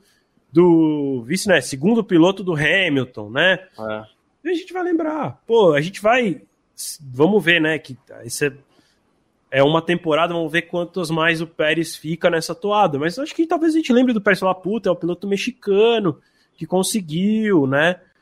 é, chegar lá e conseguiu, ah, putz, não conseguiu ser campeão, não venceu muita coisa, mas, ah, mas lembra aquele piloto lá, que era o segundo piloto do Verstappen, ganhou umas corridas, foi vice-campeão. É. Mark Webber, a gente lembra. É, é isso. Barrichello, a gente. Não. Né? Ó, e assim, ó, é. eu acho o Ricardo, o, o, australiano, melhor do que o Weber. Mas é, é capaz Sim. que a gente lembre o Weber como piloto australiano, quando fala assim, ah, pilotos da Austrália, Mark Webber e a gente não lembra do Ricardo. É, é isso. Ah, e o Vinícius Pereira tá falando aqui, ó, se dizia que o Ricardo era um futuro campeão, nunca me enganou, mas também não esperava que ficasse tão ruim assim. É, e o Marco tava sacanagem, o Ricardo, além de tudo, ter uma vitória na McLaren e Norris nenhuma. Isso é uma curva de, de ironia incrível, né? Desse período de, de Daniel Ricardo na Ferrari. E na Ferrari, não na McLaren. Talvez tenha sido isso que sustentou o Ricardo para esse ano, porque ano passado ele já vinha com uma responsabilidade grande, as pessoas às vezes até falavam, ah, o novo regulamento, pode ser que ele se adapte, acho que ajudou um pouquinho, mas aquela vitória deu um, um gás a mais para ele também, vitória que ninguém esperava, diga-se passagem, né? É, e também, né, Garcia, um ano só para um piloto como o Ricardo, cara, eu acho que ele, ele tinha, assim, é, bagagem para poder chegar e falar, poxa, eu não me acostumei com o carro e preciso de mais um tempo aqui, né? É, afinal de contas, cara, era o Ricardo, ele caiu muito, mas sim, alguém colocou aqui é, que a gente falava que era um futuro campeão e chegou um momento onde ele disputou, disputava ali com o Verstappen, que parecia que se a opção fosse o, o, o o Ricardo, Ricardo, ele poderia sim vencer até ser campeão, e até foi por isso que ele saiu da Red Bull, porque ele também acreditava, olha, eu posso ser campeão, só que aqui eu vou ter que ser o segundo piloto, então eu vou buscar um lugar melhor para poder, quem sabe, ser campeão. Foi um erro estratégico do Ricardo, sem dúvida nenhuma, ele como segundo piloto da Red Bull teria feito muito mais história, né? Poder, concordo com o Vitor que ele seria muito mais lembrado do que é, esse final triste de carreira, porque tem tudo realmente para ele encerrar nesse ano. É, mas não dava para a McLaren, e aí eu acho que é até uma questão de contrato, né? Para acabar com o, o contrato do, do Ricardo no ano passado, apesar de que internamente eles já deviam ter ali dados suficientes para dizer, para saber que, olha, esse cara não está rendendo, não é uma questão do carro, era uma questão do piloto. Eles mesmos em consenso criaram planos. Vamos lembrar aqui que a McLaren apoiou o Ricardo bastante, principalmente na temporada do ano passado, né? O, o, o Zac Brown, o, o Seidel ali sempre é, apoiando ele e criaram planos para ele poder trabalhar no simulador, para ele poder se acostumar com o carro que nunca veio, né? Então aí chegou no limite esse ano, mas não tinha como para mim a McLaren ter, ter não, não, não vindo com o Ricardo para 2022. E vale lembrar que o Ricardo, em determinado momento lá no começo, foi uma grande aposta da Red Bull. Ela queria, porque queria, fez um esforço grande para colocar o Ricardo na Fórmula 1, não tinha vagas nas equipes dela, né, na Red Bull, na Toro Rosso, e ela colocou o Ricardo na HRT na época, investiu, comprou uma vaga na HRT, e deu-se um jeito, aí ele foi subindo e, e tinha amor lá dentro, digamos assim. eu tô ok, o, o Vettel tinha um desejo muito grande de, de ir para Ferrari, foi para Ferrari, mas a Red Bull ficou super tranquila ao perder o Vettel, porque ela tinha Daniel Ricciardo. Ela acreditava naquilo em determinado momento, né? Que aí veio o Verstappen atropelando, mas ela acreditava sim no Ricardo. Né? Uh... Garcia, Garcia, se você me permite, eu tenho uma informação claro, aqui importante, é, que já que a gente está falando de dança das cadeiras, o jornalista Chris Medland publicou agora há pouco no, nas suas redes sociais que conversou com o Helmut Marko, e o Helmut Marko confirmou que existe sim um acordo assinado com o Colton Herta para Colton Herta disputar a temporada do ano que vem da Fórmula 1 pela AlphaTauri, dependendo apenas da liberação da FIA em relação à superlicença que ele espera ter essa resposta no GP da Itália.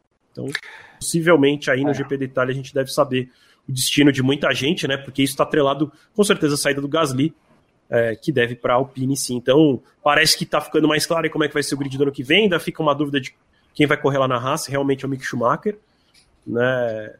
Para, ao mesmo tempo que a Haas dá todos os indícios que não, eles dizem que pode ser, é uma opção. E para o Mick Schumacher parece ser a única opção. É, vamos desenhar um pouco então aqui essa questão de grid. Helmut Marko já dizia é, que não dificultaria a ida de Pierre Gasly para Alpine. Então isso parece cada vez mais claro, porque está sobrando uma vaga na, na AlphaTauri, do Tsunoda não é, porque o Tsunoda parece um pouco mais seguro. E a vaga do Tsunoda é vaga de piloto em desenvolvimento. Então já risquem o, o, o, o Drogovic dessa vaga do Tsunoda aí, tá, gente? Que eu sei que de ontem para hoje gerou-se um, uma empolgação em cima disso. Então risquem essa vaga. Se por acaso acontecesse isso, seria para a vaga do Gasly, tá? Importante nessa questão do Colton Herta é que a pontuação que a Indy entrega para os pilotos não é suficiente para que o Colton Herta tenha a superlicença na Fórmula 1. Então estão tentando costurar um acordo, ver se aumentam os pontos da, da Fórmula Indy, que precisaria entregar mais pontos do que a Fórmula 2, inclusive, para a superlicença, e se essa mudança de pontuação da Fórmula Indy poderia já ser válida para o caso do Colton Herta. Né? Caso conseguirem é, costurar tudo isso. Me parece ter uma semana para o Helmut Marko ter falado isso para o Chris Midland, talvez ele esteja um pouquinho confiante também nessa vaga do Cotton Herta aí.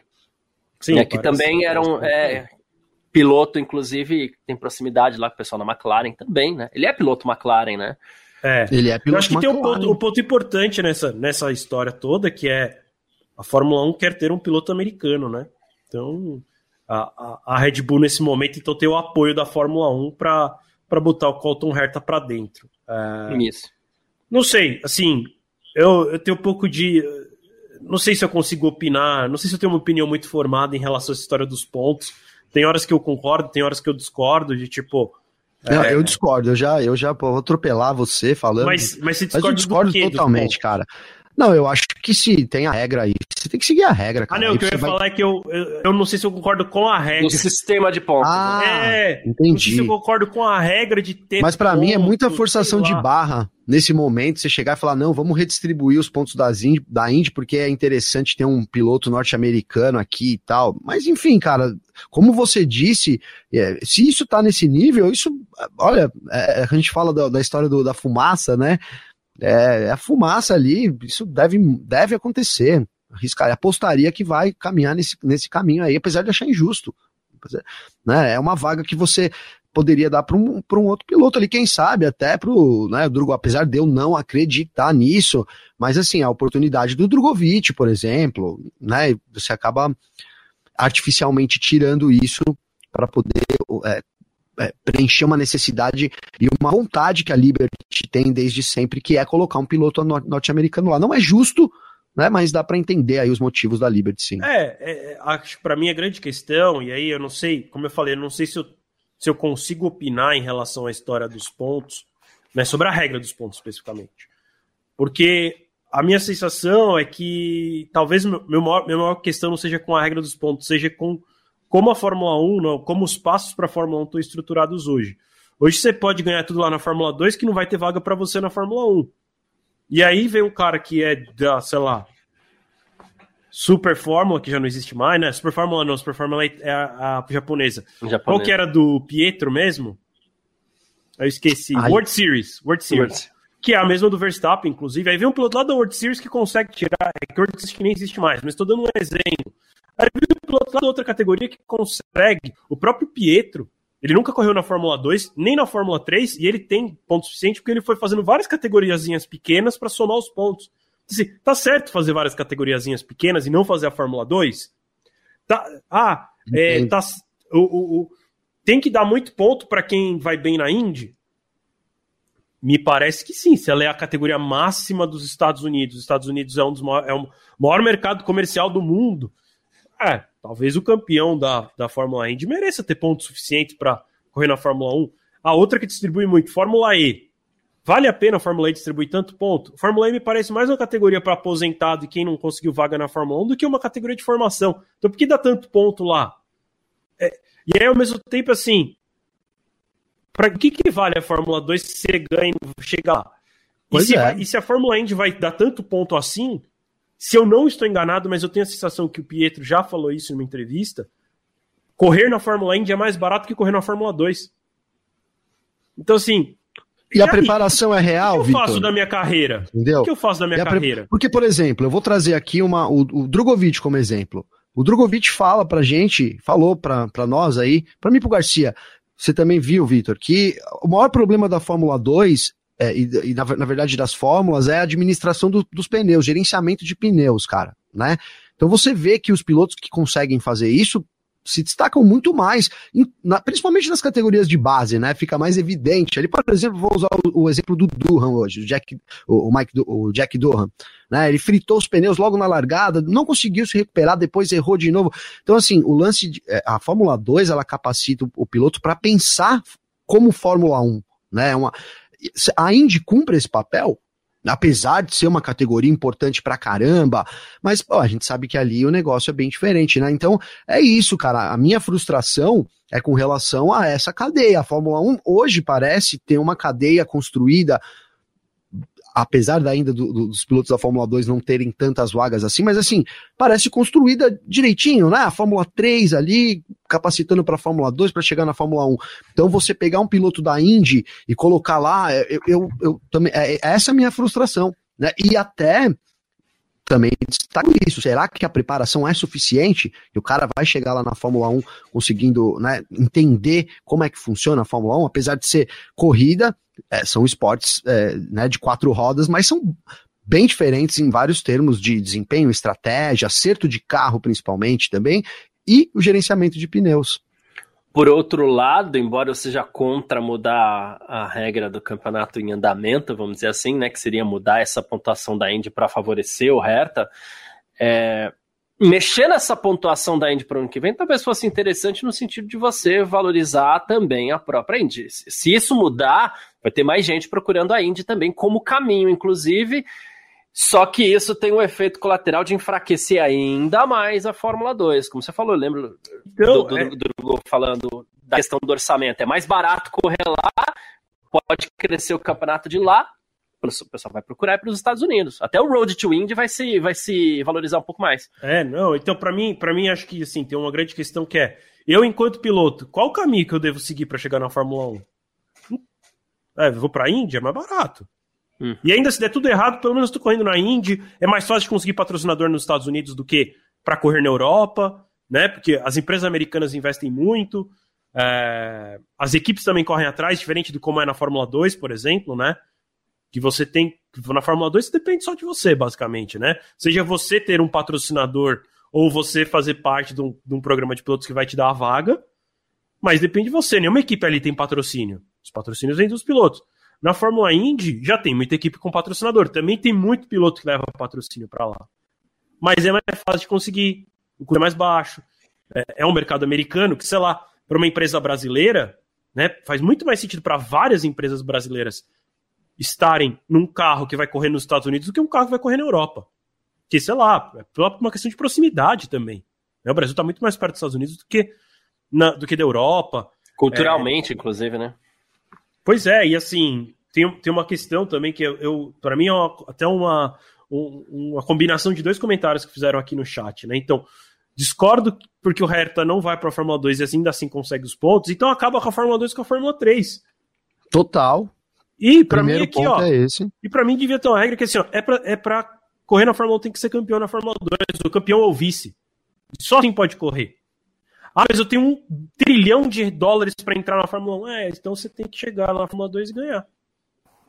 Né? Eu, eu não, não. É um bom caminho. Assim, porque... Seria um bom caminho. E você começa também a dar certeza para os pilotos, né? De tipo assim, ah, você vai entrar. Você não fica assim.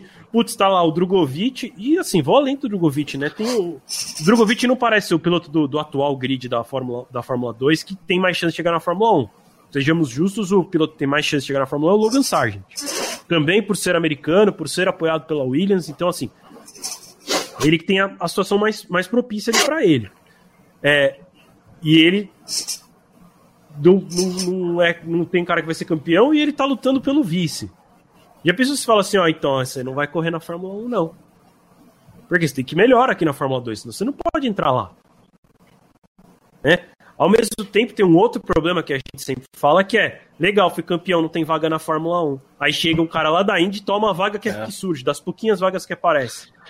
E outra, cara, o Hertha vai é conseguir ganhar é. do, do, do, Tsunoda, por exemplo? Eu duvido. Já vou aqui apostando, já duvido que ele vai chegar no que vem e superar o Tsunoda na AlphaTauri. Não, não vejo como, cara. São coisas completamente distintas.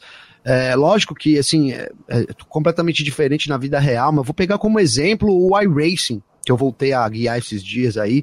Cara, você brincar com o carro de Indy, é, mas é outro mundo né? Então, eu acho que isso vai ser uma. Seria bom até para a gente fazer esse teste. Será que rola, né? Você pegar um piloto lá da Indy, campeão, um destaque da Indy botar aqui sem nenhum tipo de preparação direto no, no Fórmula 1?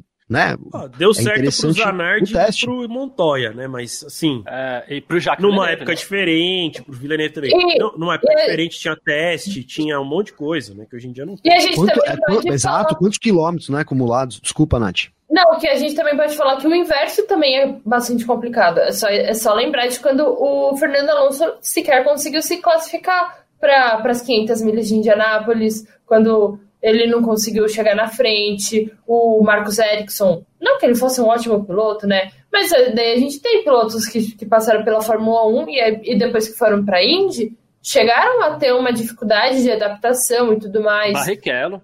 Barrichello, exatamente. Então, assim, é muito complicado isso.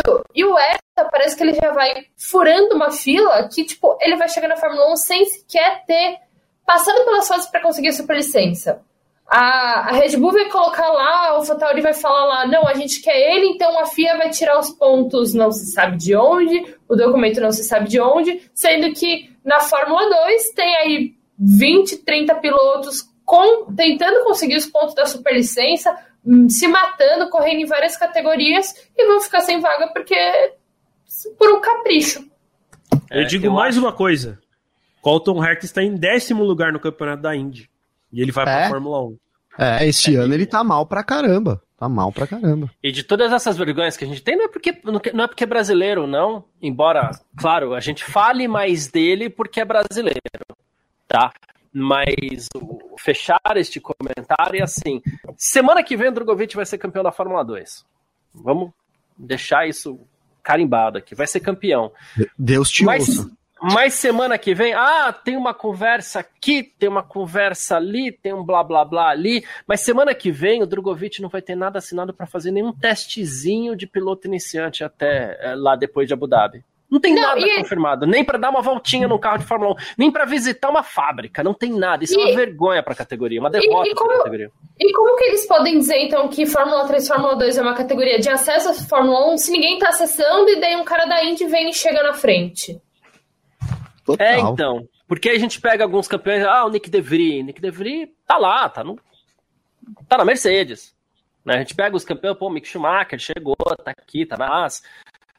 Os caras vão chegando de alguma forma.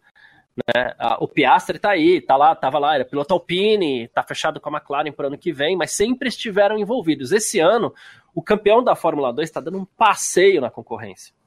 Um passeio, o que o Drogovic está fazendo. Um carro é. que não é bom, né? Um carro que não é bom. E ele não tem teste marcado para.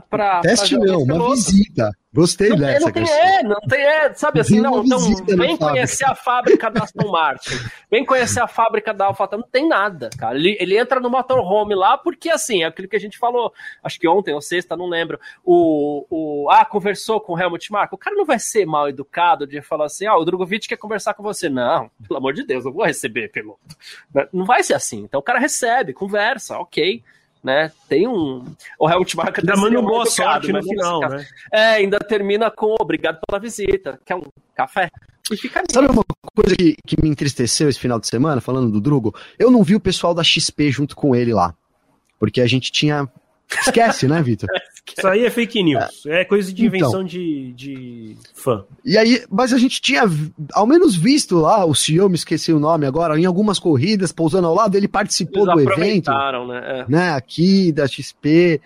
Mas enfim, ali poderia render alguma coisa, né? Mas infelizmente não é isso. O que, assim, eu acho que o que mais quente que eu ouvi de tudo no final de semana aí é, foi que ele poderia ser piloto reserva, né? Terceiro piloto, acho que foi a Mariana Becker que trouxe isso, inclusive. É terceiro piloto da AlphaTauri. E da Aston Martin, tem essas duas, essas duas é. histórias. É, que eu não duvido que ele vá conseguir também. Acho que é até Sim. possível que ele consiga.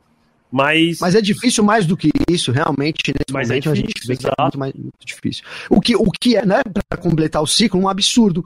Né, como o Garcia colocou, o domínio do Drugo, é, ele tinha que, no mínimo, ter garantido já um, um, um treino com, com a equipe de Fórmula 1, né, ter alguma, alguma coisa já. Faltam duas etapas para acabar a temporada da Fórmula 2.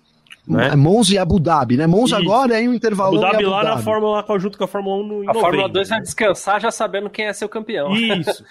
E, e, é assim, né? Tipo, a gente já sabe, como, como o Garcia falou, já sabe que é campeão. Putz, não é possível que o cara não, não ninguém dê um contrato para ele pra gente já saber agora que logo após a corrida de Abu Dhabi ele vai fazer um teste de jovens pilotos com a, completa a lacuna com qualquer equipe. Quiser, é. Já que a gente está especulando aqui, o que eu, o que eu queria que, o, que a Red Bull colocasse ele no lugar do Pérez.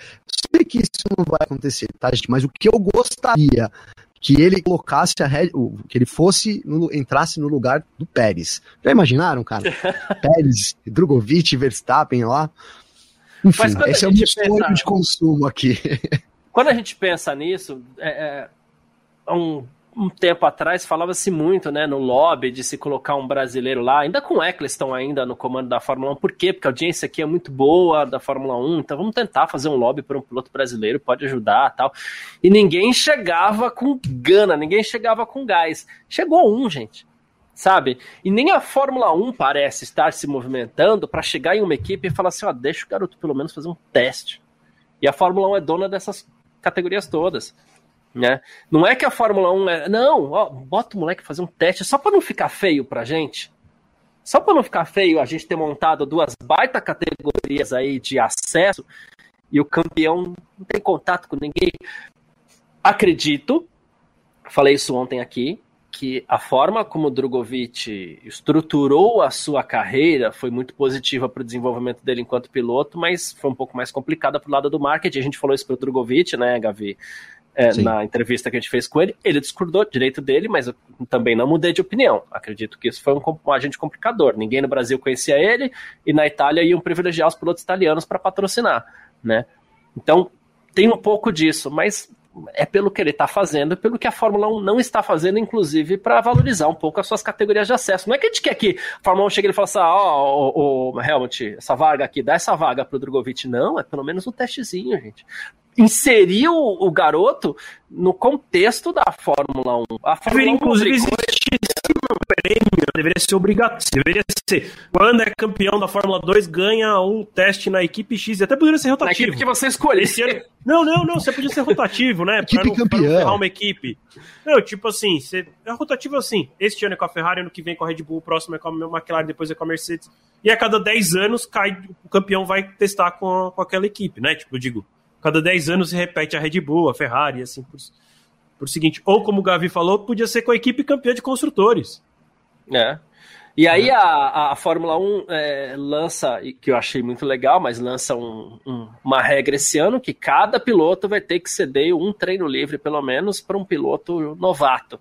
Né? Pô, que legal, né? e o cara não está inserido em nenhuma dessas. Tem 20 oportunidades de fazer um treino livre e não tem contato com ninguém. Fora os absurdos, tipo Robert, Robert Kubica no, na, na Alfa Romeo, né? É. Não é piloto novato, né? Inclusive já é, é bem velhinho, inclusive. Inclusive ele não entra nessa regra, né? A, Porque o piloto, ele, ele tem que. É, é considerado novato quando você não disputou as últimas X etapas, é uma coisa assim. Aí, como é. ele já tá fora da Fórmula 1 há uns 2, 3 anos, ele é considerado novato pra Fórmula 1. Tipo o teste do Alonso lá em Abu Dhabi, teste para jovens idosos. Né? Isso, né? exatamente, exatamente. É, e sabe o que me espanta também, cara? É como, assim, uma. Porque, por exemplo, vou usar aqui um exemplo. Que, sabe quem notou ah, o Drogovic? A Heineken né? Fazendo propaganda aqui de graça aqui. Mas assim, eles eh, o Drogovic foi quem apresentou o troféu patrocinado pela Heineken numa promoção da Heineken, claramente além no país da ser, Heineken, Heineken no país da Heineken, né? Então Tem claramente disputando a Fórmula 2 também, né? Exatamente, é, exatamente. Engano, né? O, o, eu acho que isso, o Verschor, é, isso aqui é muito em culpa do engajamento que o, que o Drogovic tem. O Drogovic, cara, é um, dos, é um cara muito engajado aí nas redes sociais. Então, assim, você vê que é, é eu, eu, eu, é o seguinte: como as equipes também não querem um cara como o Drogovic lá, será que eu sendo brasileiro demais aqui? Né? Mas como você vê um cara como o Drogovic guiando com tudo que ele já fez, né? Porque ah, teve um campeonato que ele disputou aí que ele venceu 14 corridas de 16, um absurdo realmente a evolução do Drogovic ao longo do, do, tempo. Então, como uma equipe não quer um Drogovic, eu também fico um pouco espantado por causa disso, né? Até alguém colocou que ah, a Red Bull nunca trouxe um piloto lá, a Red Bull trouxe o Hartley, que nem correndo de nada tava. Então, assim, poxa, colocar o Drogovic, né? Lógico que eu tô brincando aqui, mas assim, é, nenhuma equipe vai notar o talento do Drogovic. Tem vários aí, tem tanto talento por aí assim. É, a gente viu eles brigando a tapa pelo, pelo Piastre. O, o Drogovic é pior que o Piastre? Esse, essas coisas é. que eu queria levantar aí. Ah, quando você fala de, de movimentação, movimentação da Heineken muito interessante. E outra movimentação muito interessante foi um cara que, né, enfim, Will Buxton, né? Que ele falou, pô, a gente precisa começar a falar mais sobre esse cara, eventualmente ter uma uma, uma vaga em alguma equipe de Fórmula 1, falou da temporada impressionante que o, Drogovic vai fazendo isso, foi uma movimentação legal, e precisa ter mais movimentação dessa, é isso que o, o Drogovic precisa atingir. O engajamento da torcida brasileira é muito bom, né? Mas, pô, é bacana você ter a Heineken ali, você ter o, o Will Buxton comentando, precisa de mais gente comentando, porque, além de tudo, é, é, é, difícil, né, cara? A situação do Drogovic é muito difícil. A gente sabe que ele não tem dinheiro, mas. Mas, de novo, assim, para mim é tudo culpa da Fórmula 1. Né? Assim, Fórmula 1 enquanto empresa, que é dona também da Fórmula 2 e da Fórmula 3. É... Você vai pro Road to Indy e todos, todos os campeonatos têm premiação financeira né? Você ganha o suficiente, ah, você é campeão da Indy lá da, como é que é o nome? O UF, UF, UFS 2000. É, isso. Você ganha dinheiro suficiente. O SF 2000. Você ganha dinheiro suficiente para correr na categoria acima, que é, sei lá, Indy Pro, na pior equipe, mas você ganha o orçamento. Aí você é campeão da Indy Pro, você ganha o orçamento para correr na Indy Lights. A Fórmula, não, na Fórmula 2, Fórmula 3, você não ganha nada. Você só gasta, gasta, gasta e ainda não ganha. E, assim, nem, nem te nota, ninguém te bota uma vaga. Tipo, você só. Qual é o ponto de. Pra que, que eu vou correr na Fórmula 2? É. Pra que, que um piloto que tá vindo aí, tá correndo no kart hoje em dia, que ele vai falar assim: ah, qual que é o meu caminho pra Fórmula 1? Vou pra Fórmula 2, mas ninguém da Fórmula 2 vai pra Fórmula 1. O que, que eu faço? Ainda chego lá só gasto, não tenho, não ganho um centavo se eu for campeão, nem para me ajudar no orçamento do ano seguinte, nem para me ajudar a ir para outra categoria.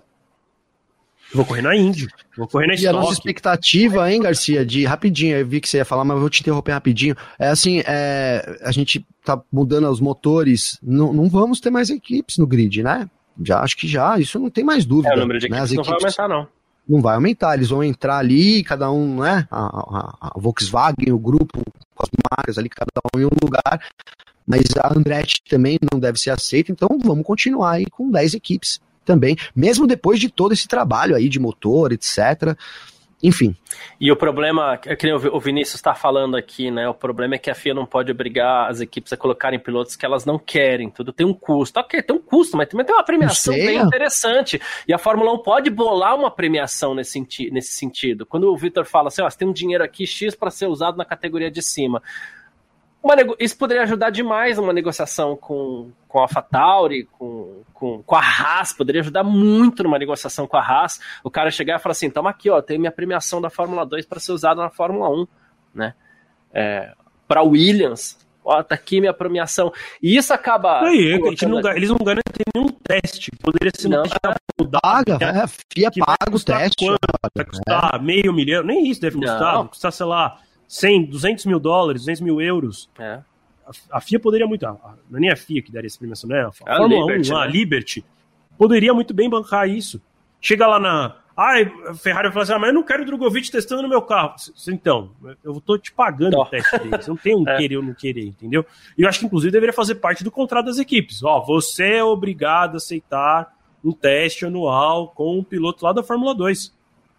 Que aí o moleque vai lá, tem a parte. chance de arrebentar nesse teste, vir aqui brigar por patrocínio e engordar mais a chance dele chegar na Fórmula 1. E, e, e um, um, uma coisa até chata que acaba acontecendo, e eu acho que a gente já falou disso também, né, Gavi? No fim das contas, até tempo atrás você tinha uma fila de piloto. Oh, essa fila de piloto para conseguir uma vaga na Fórmula 1, hein? Ó, oh, não, é muito disputado. Não tem mais fila de piloto. Sim. Quem que tá para entrar na Fórmula 1 hoje? O Hertha e o Sargent. Só. Não tem, tem fila. Chance real é só isso mesmo. É. Então acabou até isso, essa disputa por entrar. Aí amanhã acontece uma hecatombe aí, o, o Guanyu Joe fica sem grana, o Alonso resolve aposentar, o Hamilton também. Aí vamos porque abre quatro vagas no ano, não vai ter piloto. Pra ocupar é, essas vagas. A, a questão do, do, do, do, Hartley foi isso, né? Não tinha piloto para colocar, é. eles colocaram o Hartley. Mas tem, tem um negócio que você falou que é interessante a gente lembrar. Teve Kyle Ilott, quase entrando. Armstrong. É, então. Tinha um monte, Schwartzman. Schwartzman. Tinha uma lista gigante há dois anos atrás. Esses caras já nem se cogitam mais entrar na Fórmula 1, porque é. eles já saíram de evidência, já ninguém mais lembra que eles existem. Tem uma coisa aqui que o Charles Câmara falou também, ó. Quem é campeão da Fórmula 2 não pode correr no ano seguinte, aí o cara é. vai fazer o que da vida? É. Porque também não tem muita vaga lá na Fórmula E também. Ele vai correr do quê? Vai correr no WEC, que aí já era, esqueceu, é o Hartley. Eu acho é, o Hartley que tava correndo no WEC. Eu acho que foi o Celso Miranda que narrou a corrida de ontem, não lembro. Do, foi. Do, na foi, Fórmula, Fórmula 2. Foi ele. E ele, tava, ele falou uma coisa muito interessante do Purcher, que ele falou assim: ah, o cara tá aqui, tá investindo na carreira dele. Só que ele tá lá cometendo seus erros e talvez não tenha chance de estar tá na, na, na Fórmula 2 o ano que vem. O que ele vai ter que fazer? Ele vai ter que procurar um emprego. Porque é isso, aí o piloto, ele não vai deixar de ser piloto, mas ele vai ter que procurar um emprego, cara. Aí é o que você falou, é o EC, é sei lá, alguns conseguem talvez na Indy, o Ilot, por exemplo, só que ele sai de evidência. Acabou, ele sai da né? fila. Acaba o sonho da é. Fórmula 1. E se o Drogovic não se atrelar com ninguém na Fórmula 1 Esquece vem, também. esqueçam, ele sai da fila também. Tá? Não adianta falar, é assim, muito ah, não, complicado. Não, não vai em 2023, mas vai em 2024. Não vai. Senão não, o Carlos Sainz teria entrado, né? É. Era isso. Não vai, é. E, e, é isso, ele vai ser campeão esse ano, né? O que é, o que pra, o que é bom pro Pucher, por exemplo, né? Porque ele, o Drogovic sendo campeão também não, não vai mais poder correr a Fórmula 2. Então, se não tiver junto de uma equipe de Fórmula 1, cara, esquece, né? Esquece.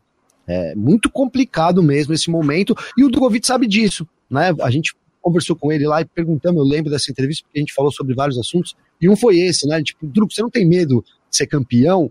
E aí, o que você vai fazer, né, no ano que vem? Ele até falou, cara, realmente a gente, não sei, mas assim, eu quero ser campeão a todo custo, até porque o Drugo, ele meio que estava no, último ano de Fórmula 2, arrisco dizer aqui, né, enquanto é. o Pucher pode é. render mais. É, então, acho que ele campeão ou não campeão, esse é o último campeão. ano dele. É, é. O Charles Câmara até tá falando, acontece da Fórmula 1 chamar de volta os aposentados, caras como o Hulk, né? É isso. Então o Hulkenberg como piloto reserva de quase todo mundo aí. Tá sempre. Se alguém pegar o Covid amanhã aí, é o Huckenberg que tá no lugar. Né? É uma situação realmente. É Agora vai ficar sendo o Ricardo, né? Agora é capaz de ser o Ricardo por um tempo, porque não teremos pilotos. Ó, o Jefferson Levi mandou um superchat pra gente muito obrigado. E, e é verdade, muito legal a gente citar isso aí, porque ele falou assim, trocando de assunto, pessoal, é, o que o álbum tá fazendo com a Williams, hein? É, Podemos ver se o Gasly sai fora. Cara, é, boa pergunta aqui. É, até pra gente continuar costurando as nossas coisas ali, se bem que eu não sei se seria o caso para o álbum, que poderia entrar nessa mesma bolha que o Gasly não consegue sair, mas se o Gasly sai da Alpine, vamos supor que a FIA não consegue distribuir esses pontos de superlicença para o Hertha, seria lugar para o Albon ali, ó, Fatauri de novo no que vem? Olha, já pensou, cara? É, meu, o Albon tem rendido muito, né? Eu acho que o que ele fez nessas últimas é duas piloto. corridas é impressionante. É. É impressionante mesmo, né? É impressionante. O pessoal reclama muito do Latifi, mas o Latifi foi vice-campeão da Fórmula 2. A passagem dele não foi tão ruim, não. então... Né? Não foi tão ruim na Fórmula, na Fórmula 2, não. É muito mais pela zoeira, eu acho, né? Da zoeira never ends, do que realmente pelo fato dele ser um mau piloto aí. E o álbum vem, vem então imprimindo assim, um ritmo absurdo, né? O segundo Q3 seguido dele, né? Com, com um carro que é aí o pior carro do grid, ainda é o pior carro do grid. Uh, será que a, a Red Bull iria considerar isso? Eu acho que a grande pergunta é essa.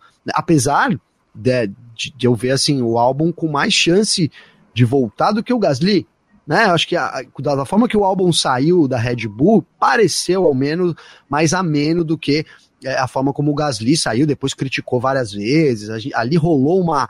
É, é, parece que o Gasly não, nunca mais vai ser piloto da Red Bull. Eu não sei, o Albon poderia sim ser da, da, da AlphaTauri e quem sabe até substituir Pérez no futuro, por que não, né?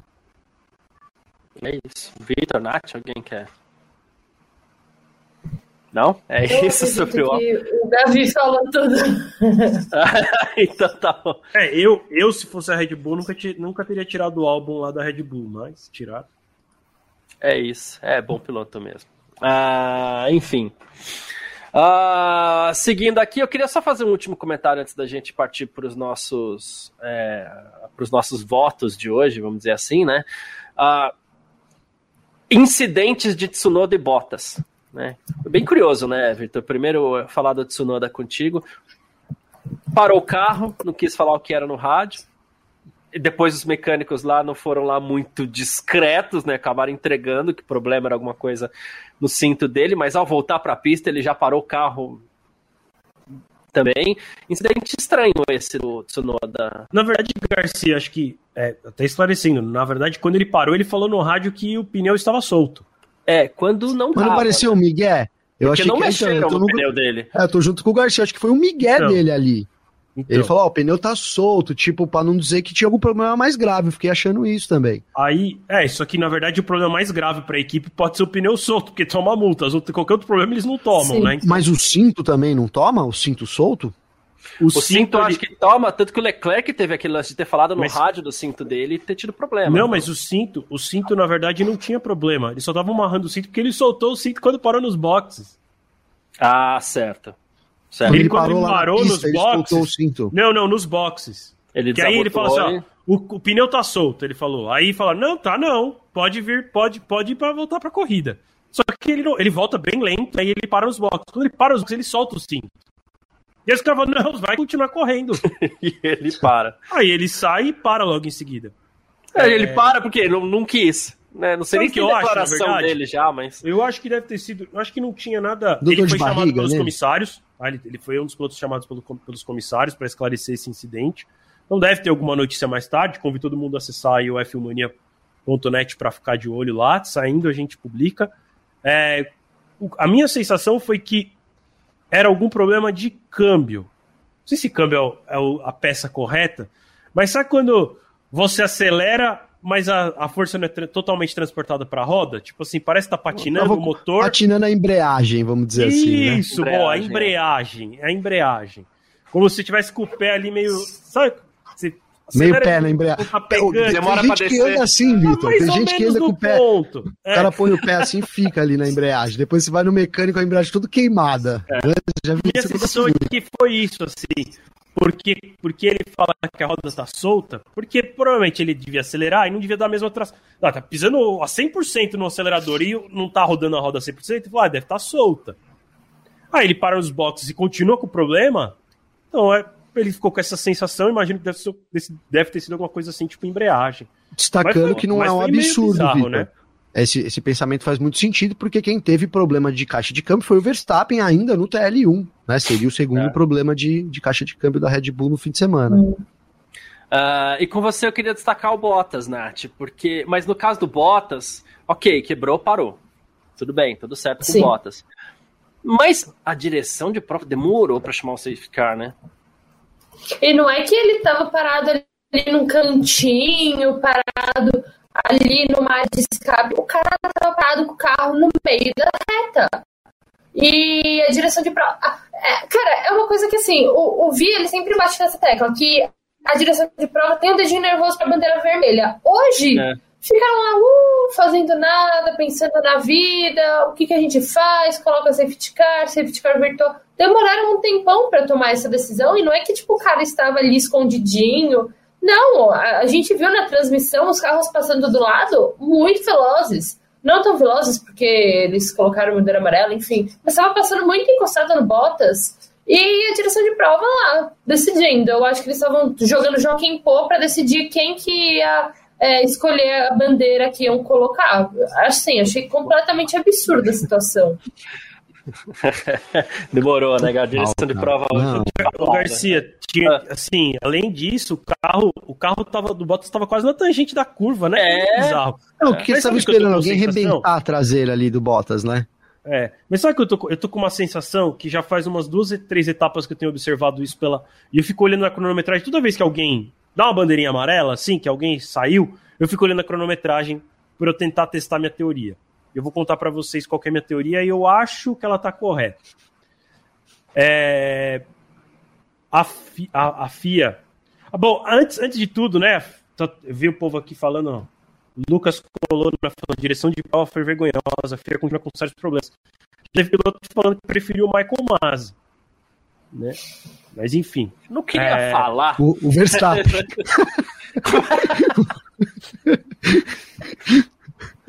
Eu acho que foi o Vettel, se eu não me engano. Foi algum piloto mais experiente, assim.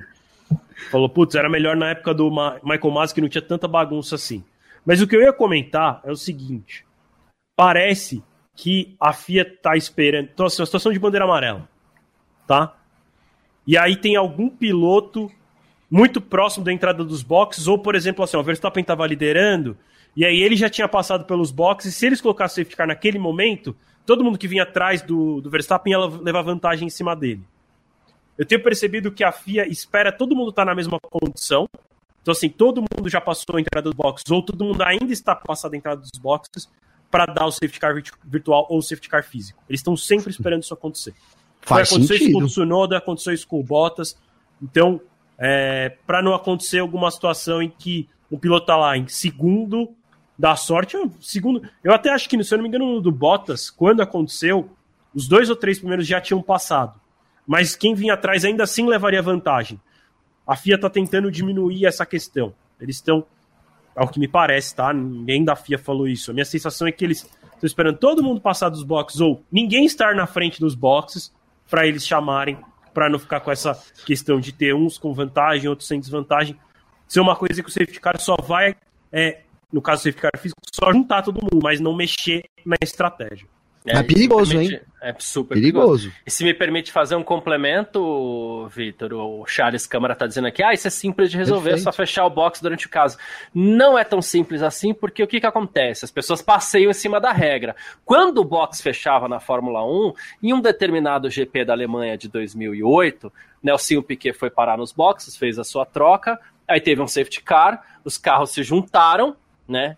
Todos, o único que tinha parado era o Nelsinho Piquet. Resultado: ele saiu lá de 12, 13, alguma coisa assim. Como ele era o único a ter parado no boxe, o pelotão estava todo junto, todo mundo parou. Ele terminou aquela corrida em segundo. Na corrida seguinte, o que ele fez? Alonso parou no box, ele jogou o carro no muro, Alonso venceu aquela corrida.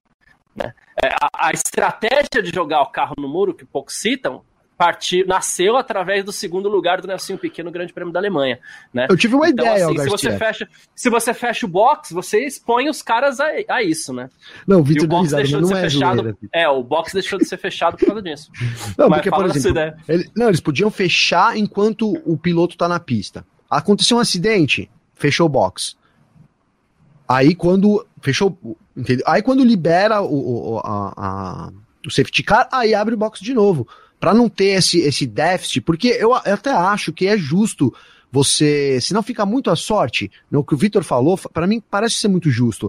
Você espera todo mundo estar tá numa mesma condição para liberar.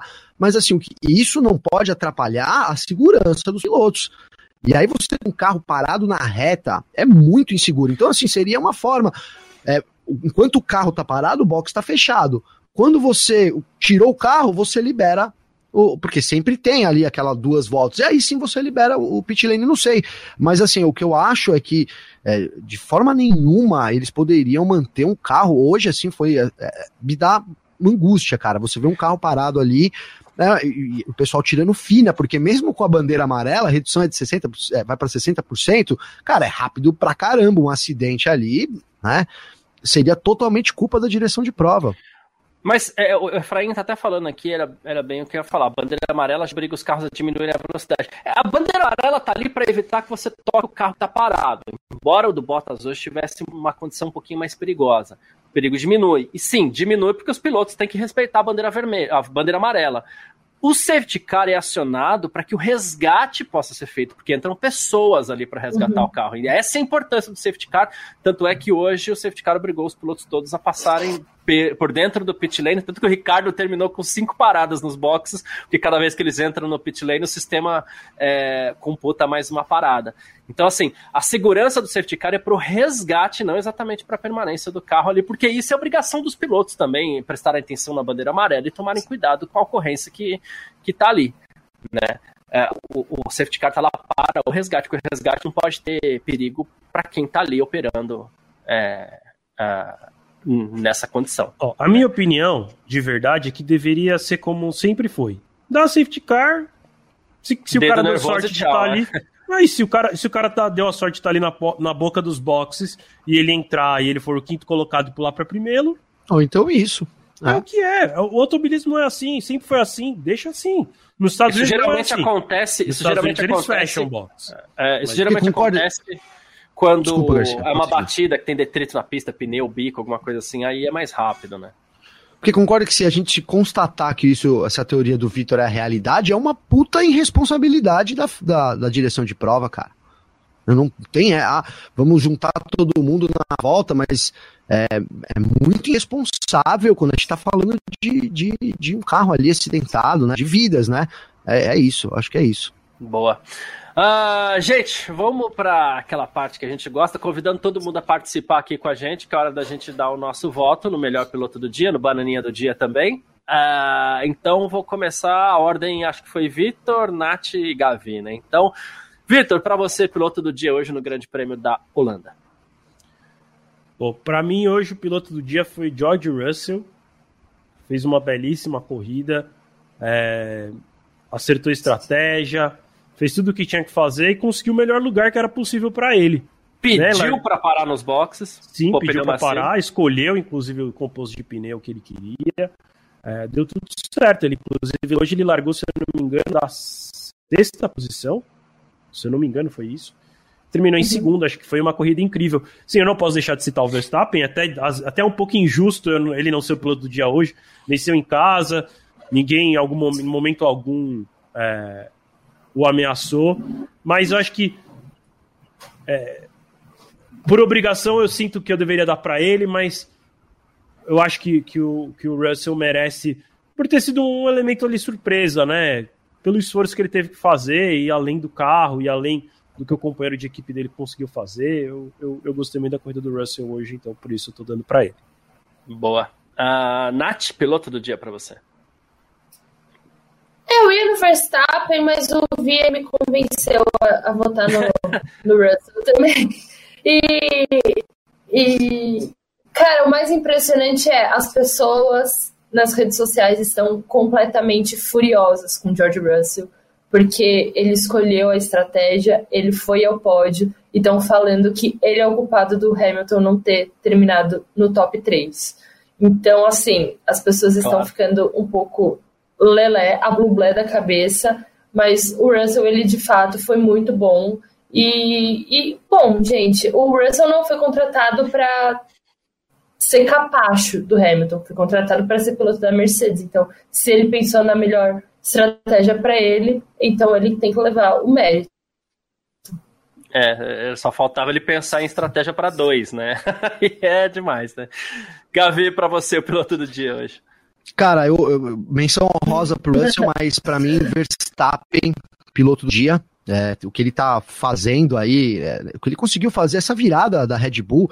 Vamos lembrar que na sexta-feira, ali, apesar de eu ter acertado, hein, ó, o Paulo Jesus ficou me zoando aí, mas essa semana eu acertei o grid, Verstappen e Leclerc. Enfim, acertei o grid, mas assim, a sexta-feira começou ruim para a Red Bull, eu achei até é, que né, a gente viu uma dificuldade ali. Então, por ter superado tudo, vencido em casa, tem uma pressão diferente, e justamente por não ter sofrido pressão, eu vou ficar com o, o Verstappen tá? Eu acho que o Russell, cara, eu tenho uma dúvida, a gente não falou isso, vai ser tema aí nos próximos blocos, dos próximos programas do Em Ponto, mas assim, não sei, quero ouvir os rádios. Será que a Mercedes não beneficiou o Russell? Não, e não chamou o Hamilton? Enfim, deixo isso aí mas tem alguma coisa guardada pro meu bananinha aqui também, viu, Garcia? Boa. ah, meu voto de hoje vai seguir a minha regrinha, mas vou explicar que eu tô quase em pé de igualdade ali entre o Hamilton, entre o Verstappen e o Russell, né? Vou dar como desempate o fato do, do Verstappen ter feito a ultrapassagem que lhe deu a vitória, né? Embora tenha sido numa condição muito favorável a ele, foi a relargada, ele pneu macio, Hamilton com pneu médio usado, enfim. É, mas vou usar isso como desempate porque eu estava muito em dúvida entre os dois. Né? E gostei muito da corrida do Hamilton, mas achei que ele deu essa vacilada aí na, na questão da estratégia. Depois xingou muito a equipe, podia ter pedido isso, ele sempre faz isso. O de Toledo falou aqui, ó, o Russell leu a corrida, coisa que o Hamilton normalmente faz e não fez hoje. Né? Então, é, o Hamilton dessa vacilada, fora o toque do Sainz, fora, né, enfim, é, deixa essa parte para lá. Né, a, a, própria espremida que ele deu no, no, no Russell mesmo, quando foi. Os dois se tocam ali, ia ficar muito feio. Mas vamos lá, Verstappen, e com essa menção honrosíssima pro Russell, esses os pilotos do dia. Então, Vitor Berto, para você, o bananinha do Grande Prêmio da Holanda. Ela está aqui. Olha, eu vou dar para um cara que eu já dei algumas vezes essa temporada. É, vai, talvez para algumas pessoas pareça meio absurdo, mas hoje para mim é, vai para o Charles Leclerc, porque eu quase não vi a corrida dele. Teve uma corrida muito apagada, na minha opinião. Acho que por sorte da, da, dele, a Mercedes não escolheu a melhor estratégia para o Hamilton, senão ele teria terminado fora do pódio. E o que se espera dele agora é que ele dê muito trabalho para pro Verstappen e ele não está dando, ele continua sem dar trabalho. Assim, me parece que ele não quer ser campeão. O discurso dele já pós-corrida também foi assim: ah, agora, o, agora a vantagem é muito grande, né? Ele falou, ah, agora o, a, o gap, né, a diferença é muito grande. Ele usou essas palavras. Agora a diferença é muito grande. Principalmente de pilotagem, né?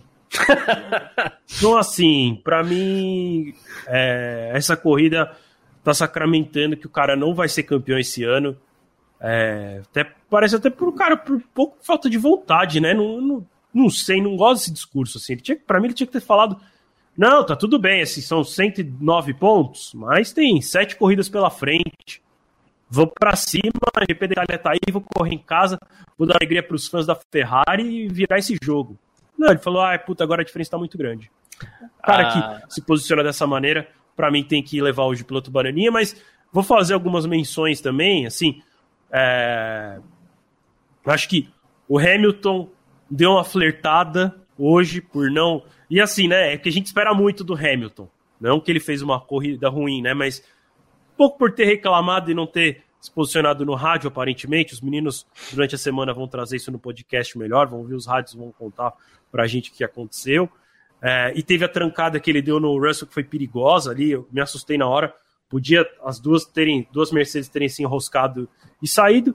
E tem um piloto que eu só sei que ele correu porque eu vi que ele fez muito pit stop, que também iria falar, fazer uma menção aqui desonrosa, que foi o Daniel Ricardo. Não tem como, né? Sobre o Leclerc, é. tem uma, um, um amigo nosso, eu não vou citar o nome dele, porque ele nunca falou isso em público, também não, também não me autorizou a falar isso aqui, mas acho que vale falar que esse amigo nosso, ele disse que o Verstappen não era um piloto para ser campeão do mundo, né? Não era talhado, não era, sabe aquele cara é, é, feito para ser campeão. né? E Até pela própria isso. construção de carreira, né? World Series, isso. né? Ele não fez, é, nossa, então. aquelas baitas categorias. Só que apesar de toda a construção da carreira dele, eu acho que o Leclerc é esse piloto. Né? Só para complementar. O Leclerc, para mim, não é um piloto feito para ser campeão e nem sei se o será. Gavi, é, não, Gavi não. Nath, seu bananinha dessa, desse domingão na Holanda. Eu tô muito tentada a dar o bananinha pro Vettel. Pelo lance todo Boa lá. Lembrança. Mas. Tem toda uma história, né? Que... Fique tanto assim. Na... Tem uma história de amor. Não, zoeira, mas. Eu tô muito tentada a dar pro Vettel. Talvez ele, ele receba o bananinha. Eu vou dar o bananinha pro Pérez, que conseguiu chegar atrás até do Hamilton. Ele que teoricamente tem o melhor carro do grid junto com o Verstappen. Esse final de semana não fez absolutamente nada. Na corrida não fez absolutamente nada e ainda terminou na quinta colocação. Então, eu vou dar por ele não ter. Ele tá completamente desaparecido esse final de semana. Boa, boa, boa. Gavi?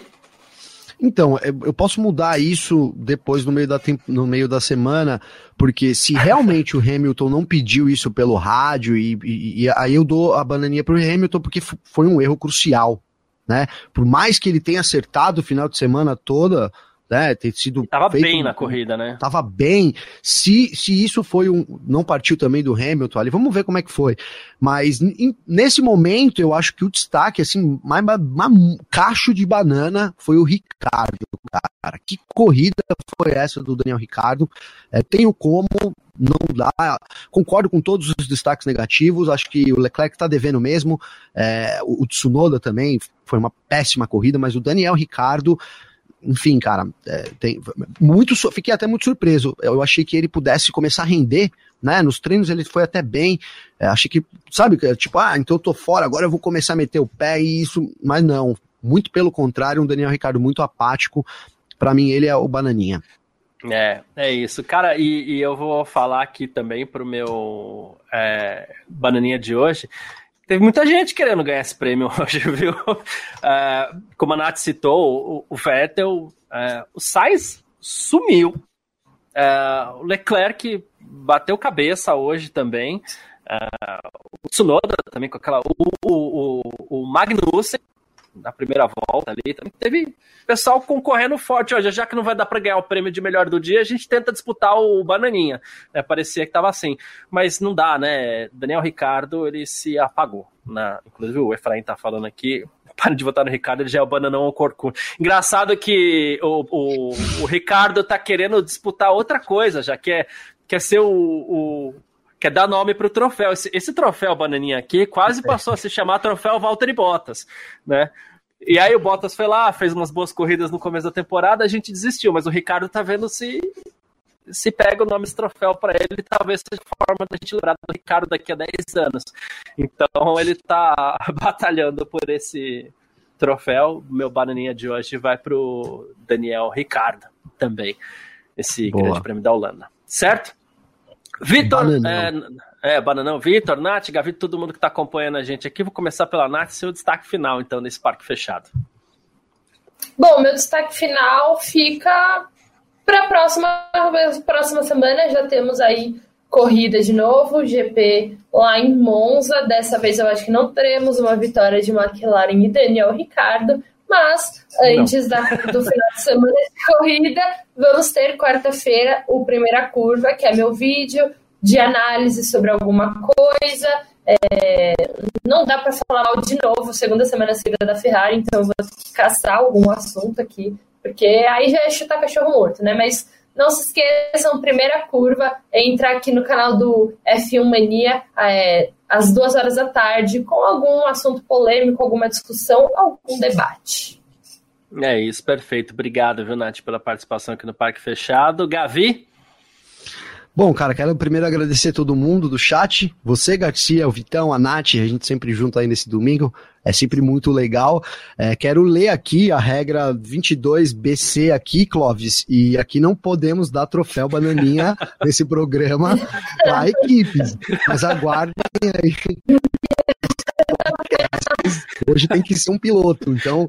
Mas é isso, gente. É, foi marcado, né? Eu coloquei o título do texto assim: Verstappen vence pela décima vez a temporada, marcada por erros de Ferrari, de Ferrari McLaren de, e Mercedes. Desculpa. Eu acho que isso resume bem essa corrida de hoje. Um Verstappen que sobra enquanto os rivais fazem de tudo aí para que, que, que, cada vez mais o Verstappen esteja lá na frente, Garcia. Tamo junto, mano. Boa, perfeito. Obrigado, Vitor. Você que tem seus vários destaques, como sempre, aí. Obrigado também pela participação nesse parque fechado desse domingo. Valeu, valeu, galera. É bom estar com vocês mais uma vez. GP da Itália já começa aí na sexta-feira, tempo real, relato, declarações, uma pancada de coisa. E muita coisa ainda hoje lá no fmania.net. Então convido todo mundo a acessar aí o site fmania.net para acompanhar as notícias, declarações, os vídeos também saem por lá, podcast, muita coisa para vocês acompanharem, tá bom? Eu volto aí na próxima semana com o GP da Itália, junto com os meninos, esperando uma boa corrida, mas esperando um vencedor diferente. Lá na Itália normalmente vence alguém diferente, então estou esperando quem vai ser a surpresa desse ano. Boa. Será que o Ricardo vence de novo? Perfeito. É isso. Obrigado a todo mundo que acompanhou. De novo, quarta-feira a gente tem o nosso F1 Mania em ponta aqui. Amanhã, esse parque fechado aqui vai estar disponível para você em formato de podcast para você ouvir. Na amanhã tem o F1 Gen Z aqui também, né, com a Giovana, com a Maria Clara, né, a Fórmula 1 sob olhar aí da, da nova geração, que é muito legal, a gente recomenda a todo mundo aqui, ó, no Twitter, no, no YouTube, Facebook, tá, pode acompanhar tá? E na terça-feira ele sai em formato de podcast para você também, todas as ferramentas aí. Na quarta-feira a gente volta com o seu F1 Mania em Gabriel Venere, de Nath. Ah, não, eu ia fazer um comentário, porque a Giovana, nessa, ela vai estar lá diretamente é, do GP lá em Monza, então vai trazer algum conteúdo aqui. E, e ela também falou que depois o, o F1 Gen Z da próxima semana vai ser feito de lá, então vai ser bastante legal de acompanhar. Muito bacana, olha só que legal. Né? Então não perca o F1 Gen Z amanhã, 8 da noite, aqui em todos os canais da F1 Mania também, tá certo? Obrigado a todo mundo que acompanhou mais essa edição do nosso Parque Fechado tá bom? Valeu demais mesmo. Você que participou, você que ficou aqui só na escuta na, na, nas nossas, nos nossos vários canais. Semana que vem, Grande Prêmio da Itália, como o Vitor já lembrou, então sexta-feira, 10. Sexta-feira, uma da tarde, aqui tem mais uma edição do nosso Parque Fechado. No sábado, se tudo correr bem, né? No que diz respeito a horários, meio-dia, a gente está por aqui também no domingo, por volta do meio-dia, Grande Prêmio da Itália em Monza. Muitíssimo obrigado. A gente se fala, tem um ótimo domingo aí. Tamo junto.